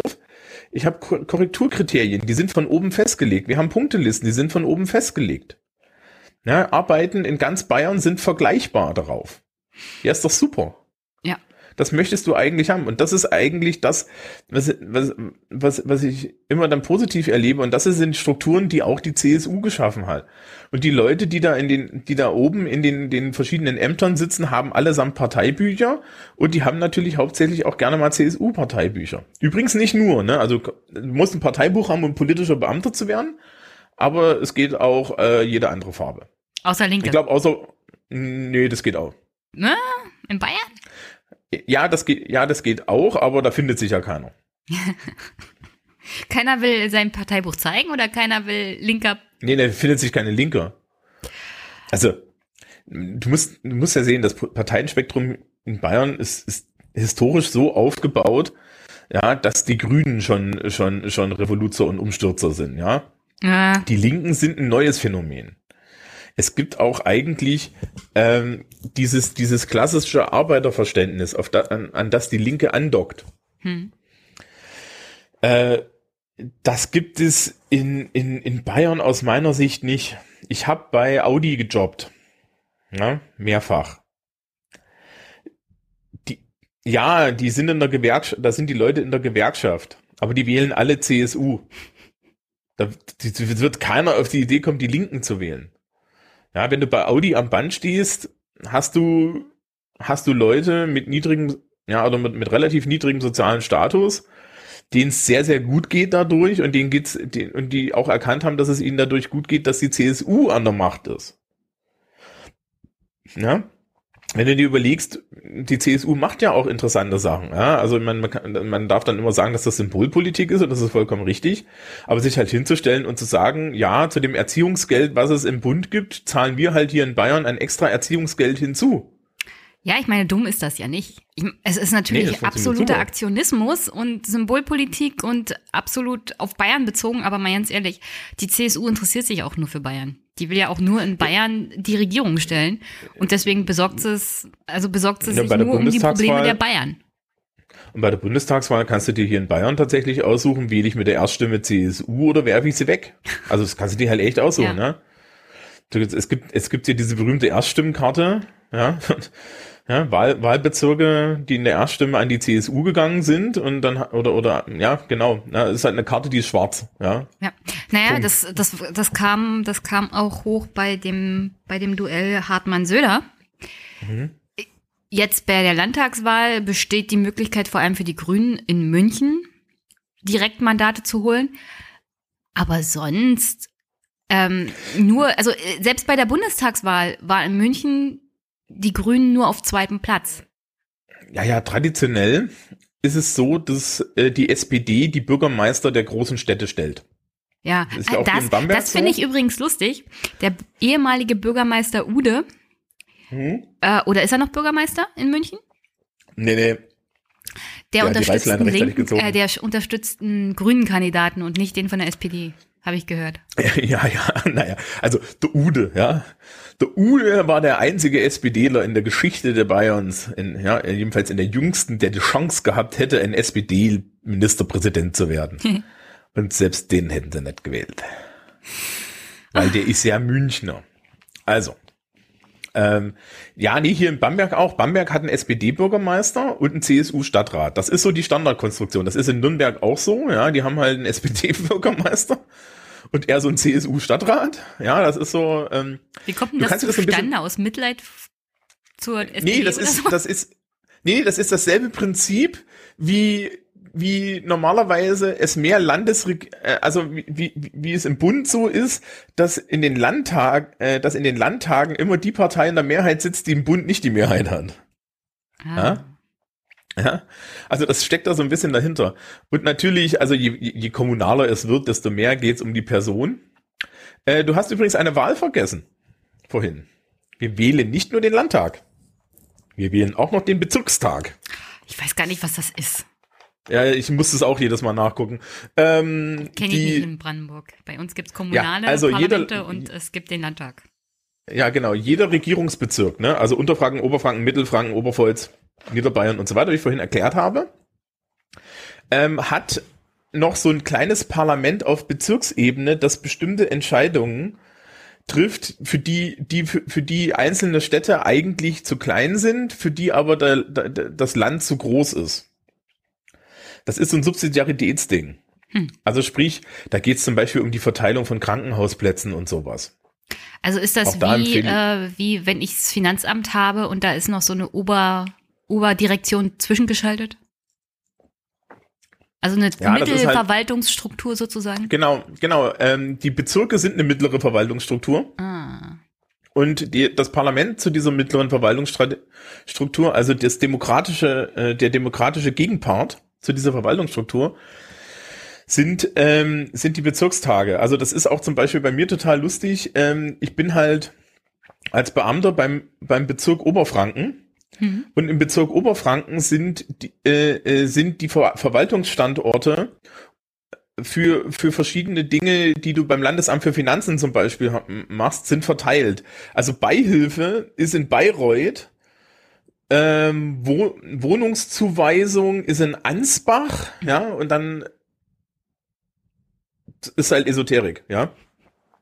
Also das wird auch verteilt und das ist dann auch total geil, weil irgendwie in Bayreuth machen sie die Beihilfe, aber du schickst den Brief mit den Beihilfeunterlagen mittlerweile nach Ansbach oder nach Regensburg, weil die den da zentral scannen und wieder zurückschicken und so. Das ist total super. Ja? Also die, das ist alles zentralisiert. Nee, es ist alles, es ist alles nicht zentralisiert. Es ist alles das Gegenteil. Es ist alles dezentralisiert. Du hast halt ähm, im Bezirk die Verwaltungsstrukturen in verschiedenen Städten, Aha. weil die, ne, weil jede Stadt so ein bisschen was haben möchte. Ach so. Du hast dazu einen Bezirkstag, der Aha. als Parlament dann auch noch Entscheidungen trifft. Aha.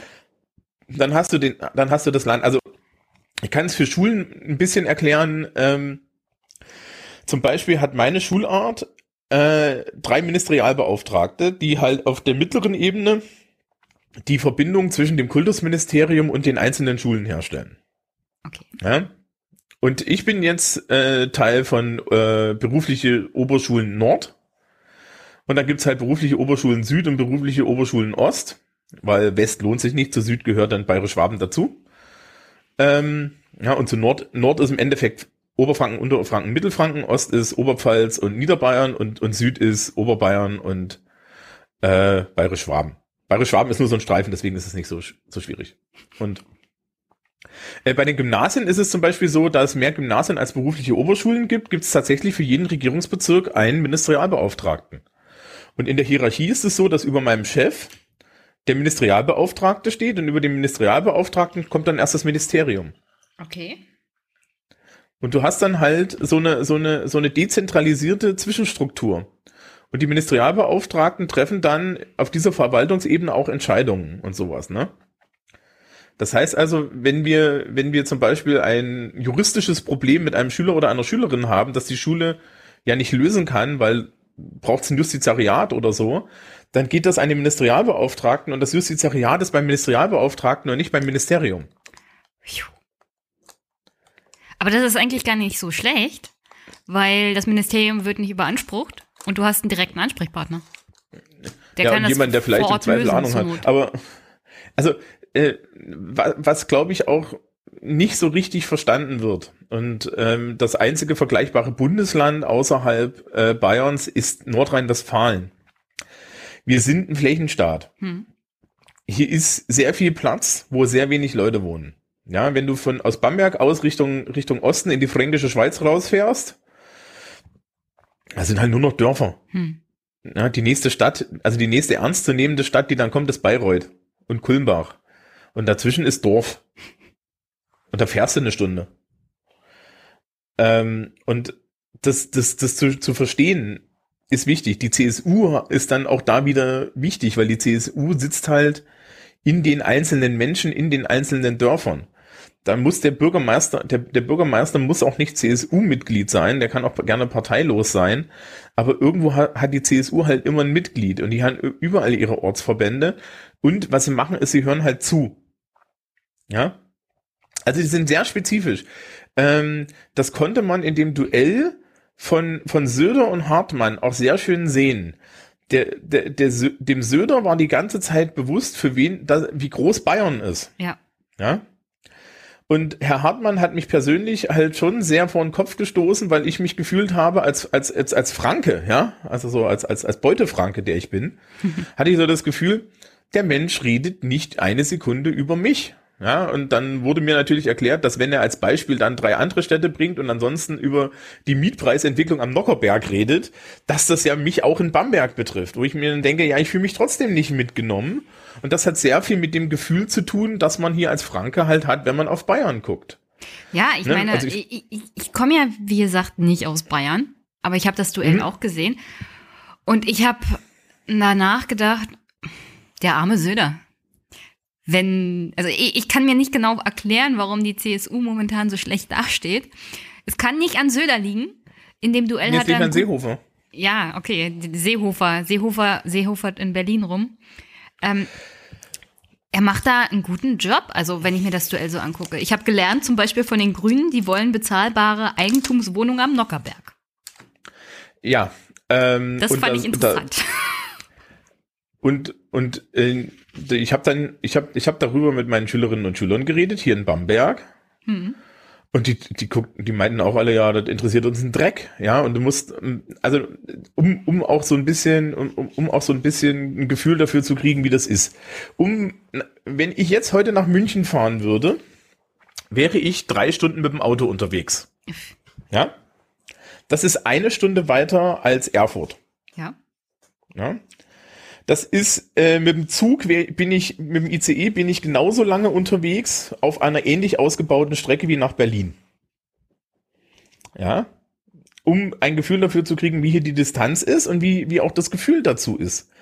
Ja, München ist hinter hinter der Donau. Die Donau heißt nicht umsonst Weißwurst-Äquator. Ja. Also das, das ist kein Witz, das ist die, ja, für die Realität, für mich hier oben in Oberfranken, äh, spielt halt irgendwie die Befindlichkeit irgendwelcher Großkopferten in München keine Rolle. Gleichzeitig habe ich eine liebe Freundin in München sitzen, die arbeitet dort und so weiter.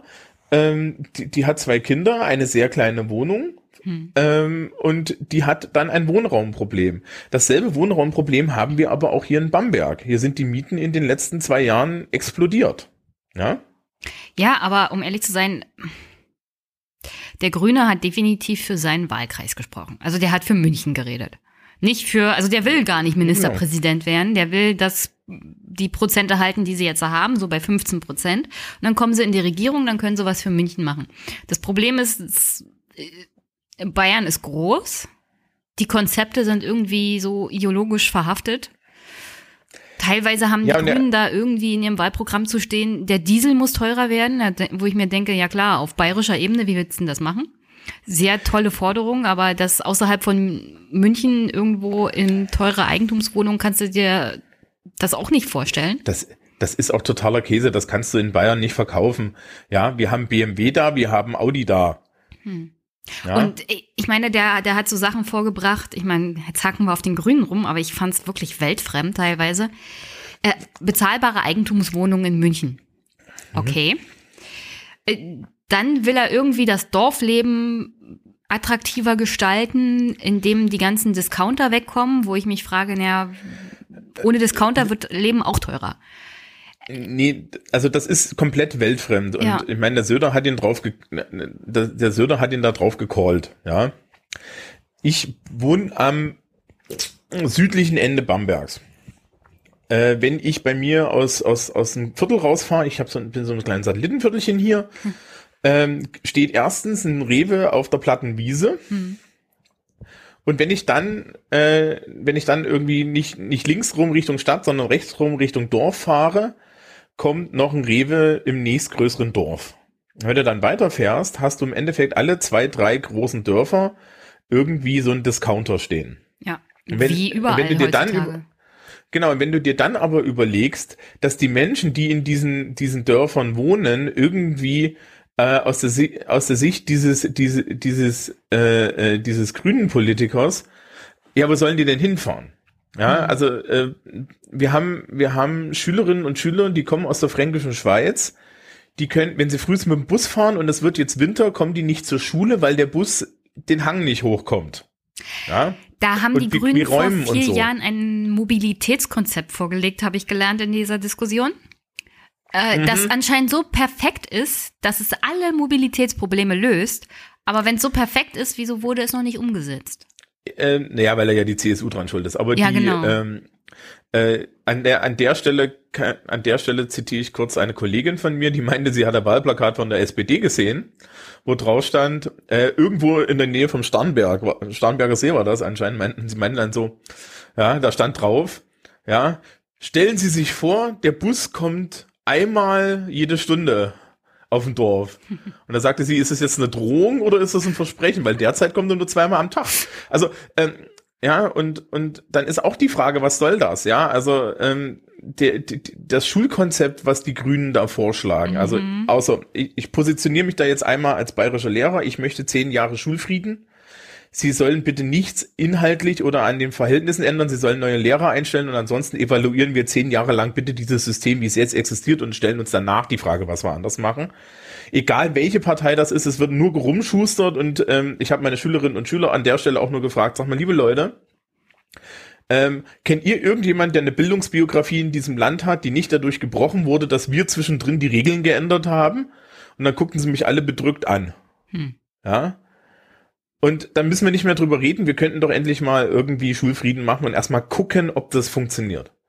Ähm, und da war halt auch so das Konzept, ja, wir machen eine Öffnungsklausel, damit dann die Dörfer ihre lokale Schule behalten. Da erzählt er ja. so einen Scheiß von wegen, ja, das Kind soll zu Fuß zur Schule. In der fränkischen Schweiz haben wir Dörfer, da wohnen, da wohnen 200 Leute und da wohnen irgendwie 10 Kinder. Die soll er Dorfschule machen oder was? Ja, spinne ich denn?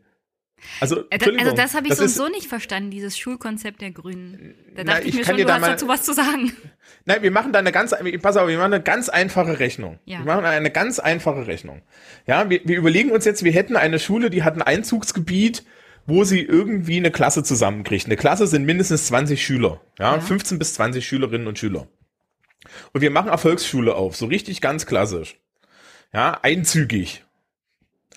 Für diese Schule brauche ich einen Schuldirektor, der ist A12.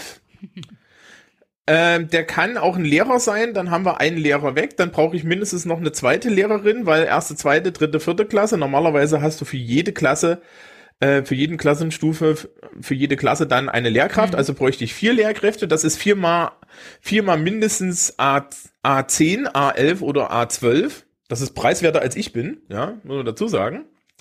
Der Direktor ist eine Lehrkraft, du brauchst eine Religionslehrkraft, das kann aber der lokale Pfarrer machen, du brauchst einen Hausmeister und du brauchst ein Gebäude. Und jetzt gehst du zu der Kommune hin und sagst, guten Tag, liebe Kommune hier auf dem platten Land und ich kann dir sagen, im ländlichen Oberfranken geht's denen nicht gut, weil da ist nämlich die Porzellanindustrie, die da mal war, komplett in die Binsen gegangen vor, hm. vor schon 10, 15 Jahren. Da ist nichts mehr. Ja, ähm, dann sagst du zu denen, ja, na meine Güte, für 100.000 Euro im Monat, ne, das, wenn wir das alles zusammenrechnen mit Gebäude, könnt ihr dann doch hier eine lokale Volksschule aufmachen. Ich, die hat so viele Mittelfinger haben die gar nicht, wie die dir zeigen. Ja, das ist halt komplett realitätsfern. Wir haben, wenn wir hier in Bamberg, ähm, meine Schule ist Sachaufwandsträger Stadt Bamberg, ja. Äh, wenn wir neue Beamer bestellen, dann sagt die Stadt Bamberg zu uns, ja, aber vorher brauchen wir erstmal irgendwie Geld, weil in der Erlöserschule regnet es rein. Also ähm, das ist doch komplett realitätsfern, dann zu sagen, irgendwelche kleinen Kommunen können sich ihre Volksschulen selber da äh, hinstellen, weil wir romantische Vorstellungen davon haben, äh, äh, wie, wie viele Leute da irgendwie an sind. Also wir haben, wir haben in Bayern jetzt keinen Lehrermangel, aber wir, wir haben jetzt auch keine Lehrerschwämme. Hm.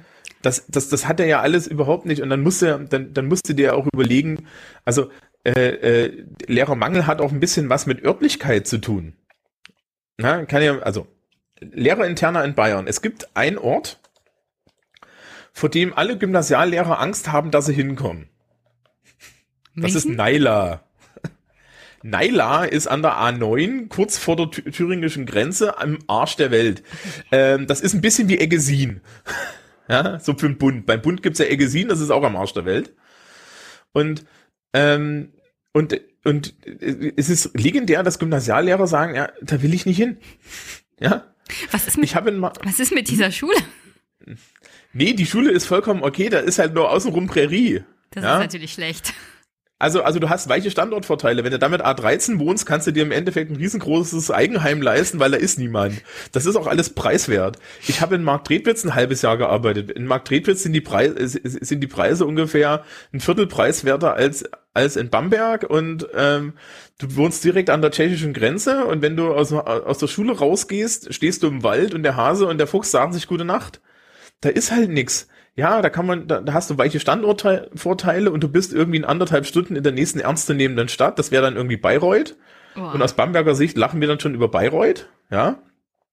Ähm, und das, das, äh, ja, du kannst da gern, du kannst da gerne wohnen, wenn du es, wenn du es reizarm und und so weiter haben möchtest, aber damit kriege ich doch keine Lehrer. Dann weise ich die dazu, dann dann gehen die, die, die, gehen die da auch hin. Aber wenn jetzt irgendwie tatsächlich ich für eine Volksschule in der, in der fränkischen Schweiz eine Grundschullehrkraft suche, dann, ähm, ja, es melden sich schon Leute, keine Sorge, aber die sind dann auch ausreichend verzweifelt. Also ist halt, Ja, also ich, das ist doch auch also nicht. Es war, es war deutlich zu erkennen, dass Söder schon erstmal selber hat in halt. Regierungsverantwortung war als Minister, dass er sich auskennt von dem, was er redet und dass der Grüne erstmal weltfremd ist und keine Ahnung von Verwaltung und dem Nee, realen halt- Leben ist- hat. Also aus, aus, aus so einer, so einer, aus so dieser, dieser Perspektive, die hier in der Gegend existiert, ist, ist der, ist, ist dieser grünen Mensch halt schlicht und ergreifend ein typisch Münchner, ja. Und für den Münchner existiert hinter Straubing, äh, ach Quatsch, nicht Straubing, ja, äh, hin, hin, hin, hinter im Endeffekt dem Ende der Münchner äh, äh, S-Bahn existiert nichts. Und den Vorwurf müssen, sie sich halt immer wieder gefallen lassen. Die andere äh, grüne Spitzenkandidatin ist auch, tritt auch in München an, Natascha Kronen tritt in München an. Die haben, ja, also dieser Vorwurf, dass sie nicht wissen, dass der Rest des Landes existiert, das ist natürlich klar. Und wenn ich dann sehe, äh, die Gesundheitsministerin der CSU, Frau Hummel, die ist Bambergerin, Hm. Die, die, wenn, wenn ich die hier auf Lokalpolitik anspreche und sage, Frau Hummel, was macht denn die CSU für Bamberg? Dann wird die, dann kann, dann wird die halt konkret, die wohnt hier. So, und das ist etwas, ja, mein, mein SPD-Abgeordneter kann das hier auch. Ja. Ähm, und mein, mein FDP-Typ auch, aber die Frau Hummel ist halt Gesundheitsministerin und die ist halt in der CSU. So, und dann habe ich ein bisschen die Wahl, wähle ich jetzt jemanden, von dem ich weiß, dass der tatsächlich eine politische Wirkung entwickeln kann, ja, oder, oder wähle ich die, die, die, die nette Frau von den Grünen. Ne, das ist dann, immer so die Frage. Die nette Frau von den Also- Grünen ist mir ein bisschen unheimlich. Äh, nee, nee, meine lokale nette Frau von den Grünen. So, oh gut. Die, Die Spitzenkandidatin ist irgendwie seltsam. Der Grünen in das ist nicht so, das, Brandenburg. ist- das ist nicht so schlimm. Also ähm, die ja, aber wir können vielleicht mal so ein bisschen durch die Parteien durchgehen. Also ja, CSU erzähl mir doch mal, wie kann das sein, dass, also die Mhm. CSU leidet unter äh, Seehofer, aber wieso gehen die denn alle zu den Grünen? Und zu der AfD? Na, okay, zu der AfD geht wahrscheinlich der rechte Rand der CSU. Also, äh, ich habe mir auch mal das Wahlergebnis bei wahlrecht.de geklickt. Das ist das vom, ja, das ist das vom 27.09. Ähm, die CDU, CSU leidet, glaube ich, tatsächlich darum, dass sie am rechten Rand zu viel gefischt haben. Also was ich überall gehört habe, ist, dass im Endeffekt der klassische wertkonservative äh, Wähler die nicht mehr wählt, weil sie ihnen zu recht sind. Ähm, ja, Ja, ich Und- meine, mit, mit dieser Politik, mit diesem Gerede von Seehofer hat er seine Stammwähler verschreckt. Und die Genau, AfD-Wähler hätte er so und so nicht zurückgekriegt. Richtig, also also ähm, man du musst du musst du musst glaube ich sehen, die meisten also es gibt ja so im Westen dieses Phänomen, dass die AfD durchaus von von von der ge- gehobenen Mittelschicht mit Abstiegsängsten gewählt wird, ne? Mhm. Ähm, und ich glaube nicht, dass das tatsächlich großflächig ein Problem in Bayern ist, Nee. weil in Bayern das Gefühl der Abstiegsangst an der Stelle nicht da ist. Also ich, ich erlebe das nicht. Ja, und ich meine, ich gehöre da selber irgendwie mit dazu. Aber wenn, ja, äh, auch, auch so von dem, was ich von außen mitgekriegt habe, diese Abstiegsängste sind nicht da. Das heißt also, du verstreckst den wertkonservativen CSU-Wähler aus München, ja, den, den, den verschreckst du mit so Rechtsaußengelaber mehr, als wenn du das machst, was ich der CSU empfohlen hätte. Wenn ich, ich hätte der CSU nämlich tatsächlich zur, zur Landtagswahl das empfohlen, was Söder jetzt auch hier auf Plakate drucken lässt, nämlich, damit Bayern weiterhin stabil bleibt. Hm. Ne, das Argument, wie ich am Anfang mal gebracht habe, wo, wo halt, wo, ich halt sage, naja, äh, die CSU muss sich doch nur hinstellen und sagen, liebe Leute, euch geht's allen ausreichend gut, ja, uns geht's super und das liegt an uns. Ja, Aber leider, halt leider kommen sie mit dieser Botschaft jetzt äh, Na, die machen sie nicht. viel zu spät. Doch, doch, teilweise hat Naja, er das, Sö- na- also Söder na- hat das in dem äh, TV-Duell versucht reinzubringen und auch der ich Vertreter, glaub, Sö- der Vertreter der CSU in diesem, in dieser Fünf Fünferrunde mit den anderen Parteien hat das auch gesagt. Also Berliner Verhältnisse und Instabilität und das wollen wir doch alle gar nicht. Also das war ja die Botschaft. Hessische Verhältnisse.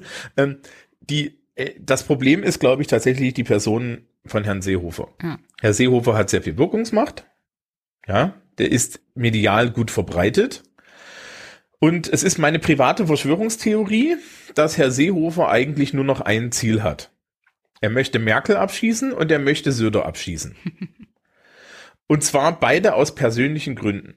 Merkel, weil sie ihn hundertmal persönlich verletzt hat. Also das ist auch on the record. Ne? Man, man, es gibt ja diese Interviews mit ihm, wo man ihm echt ansehen kann, dass er persönlich, er sich persönlich durch Angela Merkel verletzt fühlt.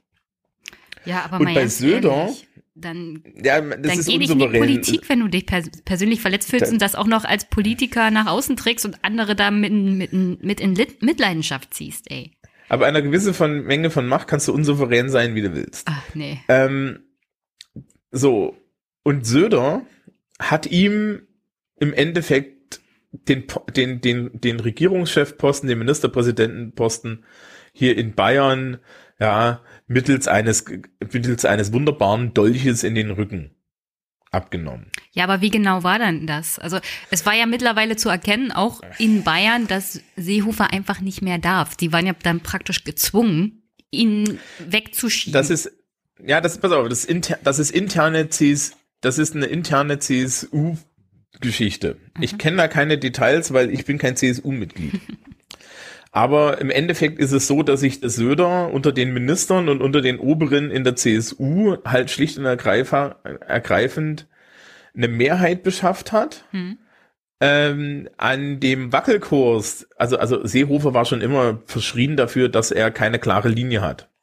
Das kann man jetzt von Söder eben nicht sagen, ne? Also du kannst, kannst, kannst ja von, Söder, von Söders klarer Linie halten, was du willst, aber er hat eine. Ähm, ja, und auch da wieder, also ideologisch stimme ich dem dann nicht so. Aber äh, äh, so, und dieses, und, und dieses, der Seehofer ist, ist, ist zu, zu ungenau und der Seehofer ist zu unberechenbar und der erzählt, der ist auch unzuverlässig damit hat der Söder sich am Ende eine Mehrheit in den äh, in der in der CSU beschafft und hat dann den und hat und hat Seehofer im Endeffekt aus dem aus dem Amt gedrückt. Ja, das heißt also im Endeffekt haben sie zu Seehofer gesagt, so pass auf, du gehst jetzt entweder aufs Rententeil, ja, oder aber wir entziehen dir öffentlich unsere Zustimmung. Und so lief die Nummer ja im Endeffekt. Ja. ja, so läuft die Nummer hier immer. Ja, das heißt also, ey, komm, als, als es damals um die Verteilung der Referendarstellen für, für mich und meine, meine Gruppe ging, ja, wurden wir ewig nicht zugeteilt. Seehofer hatte sich vor die Presse gestellt und hat gesagt, wir schaffen tausend neue, neue Lehrerstellen. Das ist einer der Gründe, warum ich verbeamtet bin. Und Mitschüler, äh, Mitreferendare von mir kannten den Beckstein und andere, ein anderer kannte den Schneider. Das ist der ehemalige Kultusminister gewesen. Hm. Und die haben alle nacheinander beim KM und beim Spähnle persönlich angerufen und gefragt, was da los ist. Und da kann ich ja ganz genau sagen, wie die Nummer gelaufen ist. Dem, ja, dem Spähnle brannte der Arsch und fünf Minuten später brannte ein paar Ministeriumsverwaltungsmenschen der Arsch, weil, ne, Trickle-Down-Effekt. Ja. Und so, und so wird hier in Bayern Politik gemacht. Das läuft halt innerhalb der CSU auf inoffiziellen Kanälen. Und so ist das mit Söder, ist das bei Söder auch gewesen. Der hat halt im Endeffekt Ilse Aigner sich auf die Seite gezogen, weil die ist wichtig. Ja, und der hat sich, der hat sich den Hermann auf seine Seite gezogen, weil der ist wichtig. Ne? Und dann kannst du mal gucken, wer jetzt noch alles in der Regierung Söder Posten hat. Die sind alle Und wichtig. die hat er, die, ri- richtig, die, äh, richtig, die wichtigen Leute, den Innenminister und so weiter, die hat er sich alle auf die Seite gezogen. Er selber war Finanzminister. Hm. Und dann hat er, und, und, und dann hat er ganz freundlich, dann, dann, dann hat er ganz freundlich, äh, äh, wurde, wurde Seehofer vermittelt, okay, ja, du hast jetzt zwei Möglichkeiten. Möglichkeit eins ist, lacht, ja, nach der langen Messer, Möglichkeit zwei ist, du gehst in Rente. Und Seehofer ist in Rente gegangen, aber der hat das dem, dem Söder nicht verziehen. Und äh, wenn, wenn du da irgendwie so einen Anhaltspunkt brauchst, wie die Nummer lief, oder, oder, oder wie da auch die Verhältnisse sind, guck einfach mal die letzten fünf Jahre in Nockerberg. Weil ich die Mutter gesehen, Bavaria ich mir die letzten erklärt fünf das. Jahre angeguckt. 2000, Ja, ja, die- 2017 haben sie ja, Ja, ja. Äh, oder 2018 war ja dieses Jahr, da war Mhm. ja dieses, dieser Western. Ja, das Singspiel ist sehr interessant, Ja. aber ähm, generell einfach nur zuhören, was die Mutter Bavaria an der Stelle sagt. Ach ja, die Weil ähm, der Söder hat im Endeffekt immer die meiste Zeit auf den Nockerberg bekommen und es war immer ganz klar, ja, und es wurde immer ganz offen gesagt, ja, du möchtest Kalif anstelle des Kalifen werden Mhm. und Söder war nie dumm genug, offen die Palastrevolution auszurufen, sondern der hat schön alle in Stellung gebracht und er, dann hat er sich in Stellung gebracht. Und dann, äh, und dann hat er Seehofer im Endeffekt sich selbst abservieren lassen. So, ne? Also, man, wie gesagt, wir sind hier in einer, wir sind hier in einer Pseudo-SED-Welt, ne? Wo das halt intern geht. Das ist also, also die, die, die Abschaffung im Endeffekt ist so die Beerbung Söder, äh, Seehofers durch Söder. Da kannst du dir, kannst du dir auch angucken, wie Honecker Ulbricht abgelöst hat. Ja, das ist so, ist so, so, die, die, die, die, die Funktionen sind ähnlich. Ja, jetzt habe ich es mittlerweile ja. verstanden. Wenn du es so erklärst, verstehe ich, wie das intern läuft. Ja, ja, natürlich läuft das so intern. Was glaubst du, wie das hier intern läuft? Der, äh, äh, der, der Oberbürgermeister kennt den Typen mit dem BMW-Autohaus und der Typen mit dem BMW-Autohaus kriegt ein neues BMW-Autohaus genehmigt an der Stelle, wo ein Jugendtreff steht und dem Jugendtreff schickt man hier in der Stadt dann, äh, schickt man hier in der Stadt dann irgendwie eine Nachricht, also ihr müsst jetzt woanders hin. Dann sagen die, da ist das aber ein Scheiß und im Winter haben wir hier jetzt nichts zu heizen und wo sollen denn die Jugendlichen hin? Und dann sagt man, ja, das ist ja nicht euer Problem, da steht jetzt ein BMW-Autohaus. Die Jugendlichen sind natürlich keine Wähler, also es ist vollkommen egal. Äh, richtig, die Wähler sind nur rundum, rundum um, den, um, um den Jugendtreff und beschweren sich jetzt, dass es so laut ist, weil da sind ja auf einmal Jugendliche. Ups. Ah. Ja, aber das ist so und so auf der falschen Seite der Stadt, weil die Leute, die wichtig sind, wohnen ja auf der anderen Seite der Stadt. Ähm, ist wirklich so. Ja. Die, äh, also, also die CSU an sich ist, ist halt der, der Stabilitätspunkt des Landes, ne?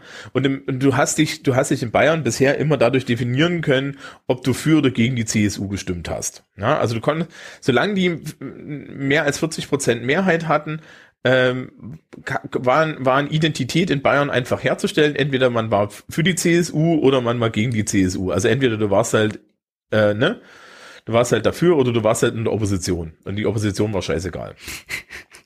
Die, die SPD äh, können wir jetzt gleich weitermachen. Ja, die machen wir es kurz und knapp. Die SPD sind so nicht wichtig. Richtig, die SPD ist schon seit 40 Jahren, 50 Jahren ein Wurstverein und das waren sie hier auch immer. Ja, ähm, ich, mich hat irgendjemand gefragt, aber Natascha Kohnen und bla bla bla. Wer ist denn zur Hölle Natascha Kohnen? Ja, ich weiß nicht mal, wie die, ich, ich wusste nicht mal, wie die, äh, wie die Chefs der Grünen heißen. Das interessiert hier hierzulande keine Sau. Der SPD-Politiker, der mich interessiert, ist der Oberbürgermeister. Ja, und der plakatiert interessanterweise mit orangenen Schildern. Ja, übrigens, die, die, die CSU plakatiert dieses Jahr mit allen Farben außer Blau. Und das CSU-Logo ist auf sehr vielen Schildern sehr, sehr klein. Ja. Also die Frau Hummel hat ein relativ großes CSU-Logo, aber der hätten sie es, glaube ich, auch übel genommen. Ähm, bei der ist es auch irgendwie offensichtlich. Aber ja, so der, der, der, der, der für den Bezirksrat, der Oberbürgermeister von Hallstatt, das sind die, die bei uns das, das, äh, das Industriegebiet zu Bamberg haben, wo wir das ganze Geld lassen und sie sich eine goldene Nase verdienen über die Steuern. Ähm, der, der zum Beispiel plakatiert hauptsächlich mit fränkischen Farben und so ein bisschen blau und einem CSU und, und, und einem CSU-Logo, dass du aus dem Auto, wenn du vorbeigehst, mit der Lupe suchen musst. Ähm, das ist normal. Ja, der, der, der, der, der. Also der die Listen CSU macht's wie die SPD sonst. Ja, ja, die SPD macht das hier auch, ja. Also die, die plakatieren auch nicht rot, die sind doch nicht wahnsinnig. Ähm, die, äh, dann gucken wir weiter. Also, also die, die, die SPD äh, in Bayern ist halt so, ja, die wird von, von ein paar versprengten Linken gewählt, aber ansonsten ist das so. Ja, aber lustig ist, es kam ja auch die Frage an Frau Kohnen, die CSU auf einem historischen tiefen Stand. die SPD aber auch. Ich meine, der SPD ging es ja in Bayern nie besonders gut. Aber jetzt, ja, jetzt geht sie auch Richtung einstellig. Das kennt was, die SPD hat, aus ostdeutschen Ländern, aber noch nicht in Bayern. Also die, die Mutter Bavaria, die Mutter Bavaria hat doch so schön im, im März schon gesagt, mhm. sie findet das ja gut, dass die SPD Bayern jetzt auch ein Vorbild für einen Bund ist. Ne? Die hatte ja in Bayern schon immer 18 Prozent. ähm, und ja, ne, am bayerischen Vorbild lernen. Äh, du, ich weiß nicht, du kannst, du kannst mal den, den Nockerberg, den kannst du mal, den aktuellen, den kannst du irgendwie mal, mal in Show Notes verlinken, da Mach hat das Publikum noch was Fälle. zu lachen. Ähm, und die sind halt unwichtig. Das Problem ist auch, die SPD hier in Bayern ist so profilbefreit, wie sie das im Bund leider auch ist. Und Natascha Kohn hätte übrigens auf die Frage einfach nur laut schreien müssen, Andrea Nahles. Weil ähm, es ist, also ganz ehrlich, wenn, ich glaube, wenn du eine repräsentative Umfrage hier in Bayern machst, ja, und so ein Politiker-Ranking machst, ähm, und du schreibst die führenden Persönlichkeiten ähm, der, der Grünen, der SPD, der CSU, der FDP und so weiter auf. und du machst das wirklich über ganz Bayern, äh, hast du danach ein Politiker-Ranking, wo auf Platz 1 bis 10 CSU-Politiker stehen. Und die Hälfte der Leute sagen, wer, wer sind die anderen Leute? ja, also es geht, es geht, es geht in diesem Land erstmal grundsätzlich immer darum, bist du für oder gegen die CSU? Und das ist auch eine relativ einfache Frage. Ja. Und dann kannst du dir halt aussuchen, für wen du stattdessen bist aber dann wählst du auch die Partei und nicht Person. Ja, also äh, weder, weder Herrn Hartmann noch Frau Kohn nehme ich irgendwie ernst. Ja, der, der, der, der wichtigste bayerische Grüne sind die so und so alle nicht, sondern das ist der, das ist der Toni Hofreiter und die, die, die Claudia Roth. Das sind die wichtigsten bayerischen Grünen. Sorry. Ja. Wir treten aber leider nicht an, wa? Nee, nee, nee, Claudia Roth ist doch irgendwie aus alten Teilen der Hofreiter tritt im Bund an. Aber auch auf dem Nockerberg existieren die, ne? Ja, ja. Nicht die, nicht die, ne? Also, also äh, auf, auf dem Nockerberg wurde der Hartmann meines Wissens nicht erwähnt. Also, ich weiß nicht, ob der vielleicht dann neu ist oder so, aber Toni Hofreiter hat zehn Minuten eine reingeleiert bekommen für die Frisur. Ja. Und, und das war's. Also, das ist schwierig. Ja, ich meine, bei den Linken ist das genauso, die können wir, da können wir das auch sagen, die Linke gibt's halt hier in Bayern jetzt erst neu und vielleicht wird es auch mal was und das ist ein Jugendphänomen was ich auch bei mir an der Schule sehe, und das ist vielleicht auch nicht schlecht, dass es da links von der SPD noch was gibt, nur das tut der Bayern SPD jetzt überhaupt nicht gut, weil die hatten vorher schon kein Profil und Sozialdemokratie hier im Lande ist schon schwierig. Und wenn jetzt von links auch noch die Sozialisten kommen und das ernst meinen, dann wird's richtig schlimm. Ähm, die, warum geht, warum die Leute zu den Grünen gehen, ist halt, ähm, die Grünen sind schon die Partei ähm, der bürgerlich angekommenen Leute, die Kohle haben und eine gewisse Wertorientierung, ne? Weil wenn du keine Wertorientierung hast, kannst du FDP wählen. Die hat sich da gut positioniert als eine Partei, die früher mal für Bürgerrechte und Freiheit war und heutzutage hauptsächlich für Christian Lindner ist. ähm, Jede Partei braucht einen Orientierungspunkt und die FDP hat halt Herrn Lindner. Ja, ähm, und da ist da ist das Problem halt wirklich die FDP, die die die bei der äh, die Grünen sind halt ähm, werteorientiert Wär's ja, aber besser, sie sind ja? keine also, linke Partei, sagen wir es mal so. Nee, nee, ach Quatsch, sie sind keine linke Partei. Also wenn, wenn äh, äh, da, da habe ich damals bei der Parteisendung für, für, für einen Politikunterricht bei Holgi schon auf den Sack für gekriegt. Grün sind die FDP mit Gewissen. Also mit ein bisschen mehr Gewissen. Naja, ja? ein bisschen, ja. Ja, na guck mal, also ich Also bin, du fühlst ne, dich als Wähler jedenfalls moralisch besser, sagen wir es mal Richtig, so. ich, richtig, guck, die, die haben, also, also ich bin mit dem Arsch so richtig schön an der Wand mit, mit meinem, ja, mit, mit Lebenszeitverbeamtung und so. Ich bin der ideale Grünenwähler. Hm. Ja, die möchten nämlich niedrige Steuern für Menschen wie mich und keine Atomkraft. Ist doch schön. Ja, super. So, da kannst du dich, da, da kannst du dich, da kannst du dich als bürgerlicher Mensch mit einem Mittelklassewagen ja, kannst du dich richtig wohlfühlen, während du, während du dein überhöhtes Gehalt mit niedrigen Steuern im Biomarkt lässt. Es ist ein bisschen fake, aber das sind, das ist halt Grüne. Und deswegen haben die hier in Bayern so viel Zulauf, weil sie im Endeffekt, im Endeffekt die Klientel ansprechen, die früher mit derselben Einstellung CSU gewählt hat, die jetzt aber CSU nicht wählen können, weil die zu schmuddelig sind. Hm. Weil das hat, das ist ja eine soziale Komponente. Du kannst halt schlicht und ergreifend in der Zeit nicht sagen, sagen irgendwo, ja, ich wähle CSU, weil das habe ich immer gewählt, ne, sondern, sondern kriegst du ja gleich zu hören, ja, aber die sind doch Nazis geworden. Und dann, damit willst du nicht verbunden werden.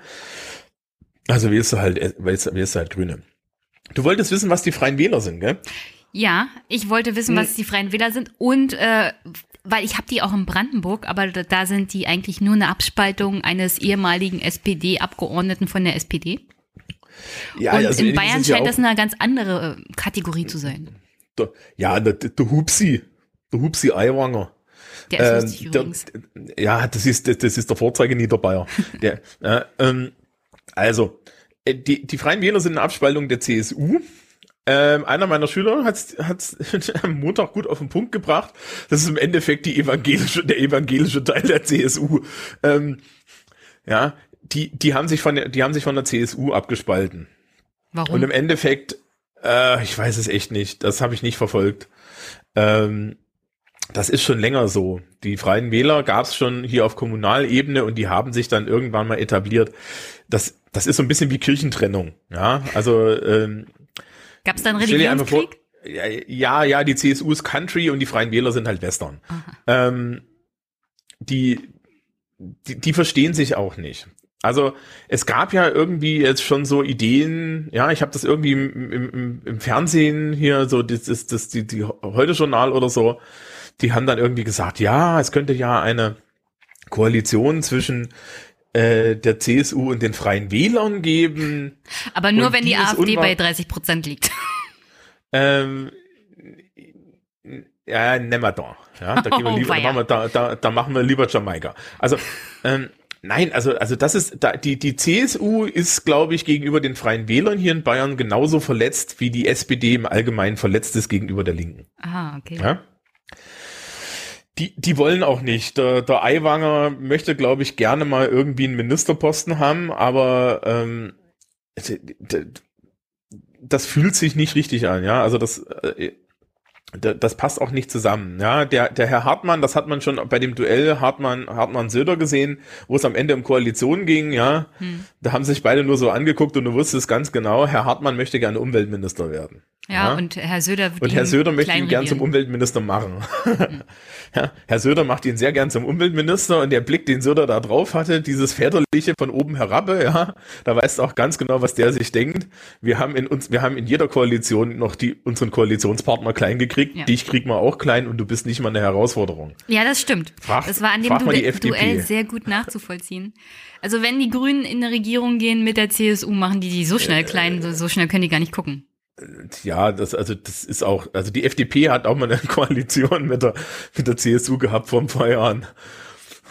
Danach waren sie komischerweise erstmal nicht mehr im Landtag. Also das ist so. äh, ja, die FDP gibt's noch, aber die sind halt auch so ein bisschen. Das ist das Interessante. Ähm, die typische FDP-Klientel, die haben wir hier im Land schon mehr, Hm. aber die wählen halt CSU, weil die CSU vertritt halt auch deren Ideen.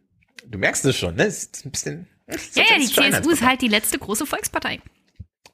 Ja, und es funktioniert ja auch. Also bis Also- jetzt hat es gut funktioniert, bis Seehofer durchgedreht hat. Nein, nein, ich weiß noch nicht, ich weiß noch nicht. Wir können durchaus zur Wahl überrascht werden. Ja, diese, diese, diese Sonntagsfrage mit 35 Prozent, ich weiß es nicht. Ich habe ja eine Theorie. Mhm. Ich habe die Theorie, äh, dass bei weitem mehr Leute CSU wählen werden, als wir jetzt denken und dass die Grünen vielleicht bei 10 Prozent landen. Das kann durchaus sein. Also bei 15 plus werden sie nicht landen. Kann ich mir nicht vorstellen. Was ich aus dem Privatumfeld sagen kann, ist, dass die, dass halt dieses klassische, ich wähle entweder CSU oder dagegen, dass das definitiv aufgebrochen ist und Mhm. erstaunlich viele Leute bei mir jetzt auch so im Lehrerumfeld und so, die laut darüber nachdenken, was sie wählen. Ja, und sie sich alle unsicher sind und ähm, das Stabilitätsargument durchaus valide ist und zieht. Und das heißt halt dann am Ende, dass im Zweifel die Leute eher wieder CSU wählen. Das nehme ich, Weil- nehme ich ganz stark an, dass das passiert. Wenn sie erstmal in der Wahlkabine stehen, dann denken sie sich, hm, also die letzten zwei Wochen hat Söder vielleicht gar nicht so schlecht gemacht und wir wollen ja jetzt keine instabilen Verhältnisse. Wir wissen nicht, was kommt, wenn, was weiß ich, die Grünen jetzt doch so stark sind und den CD, CSUler hier, den Abgeordneten kenne ich und der macht eine gute Politik und wie das so Ja, ist in der das- Wahlkabine. Also ich kann dir das konkret sagen. Ich stehe schon vor der Frage, ob ich die Frau Hummel wähle. Hm. Weil, ja, als Gesundheitsministerin hat die einen guten Job gemacht. Die ist hier lokal. Ich kenne die auch halt persönlich. Ja, also das ist jetzt, ja, die, wenn ich da am Wahlstand vorbeigehe und die sieht mich, grüßt die mich. Ja, das ist ein Und- unglaublicher Vorteil. Ich meine, ich war vor zwei Tagen bei einem SPD-Ortsverband. Da geht es um die Kommunalwahl, es geht aber auch um die Landtagswahl und äh, da ging es um Kandidaten. Und das Problem der SPD in Brandenburg ist unter anderem, dass keiner die SPD-Minister kennt. Also bis auf den Wolke kennt man fast keinen Minister. Und das ist ein echtes Problem, vor allem dann, wenn sie irgendwo kandidieren. Die werden teilweise ihre eigenen Wahlkreise nicht direkt holen. Alleine weil Minister draufsteht, das reicht halt nicht, um gewählt zu werden. Die Leute müssen auch vor Ort bekannt sein. Die, mit den Ministern muss man auch verbinden, macht eine gute Politik und ist ansprechbar.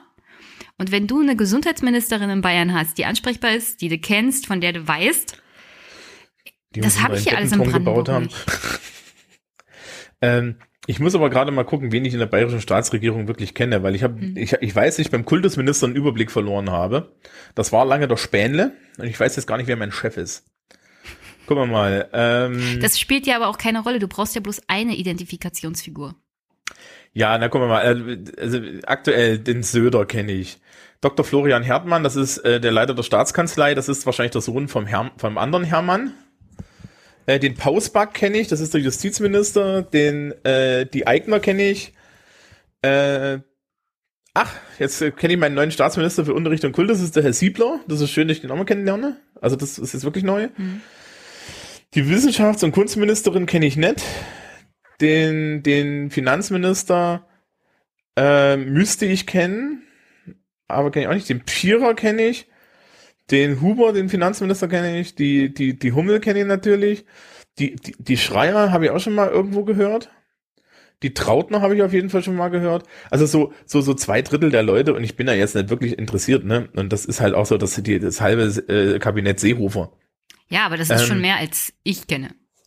Ich meine, ich kenne den Ministerpräsidenten aus Brandenburg. Ich kenne den Finanzminister, der ist aber nicht in der SPD.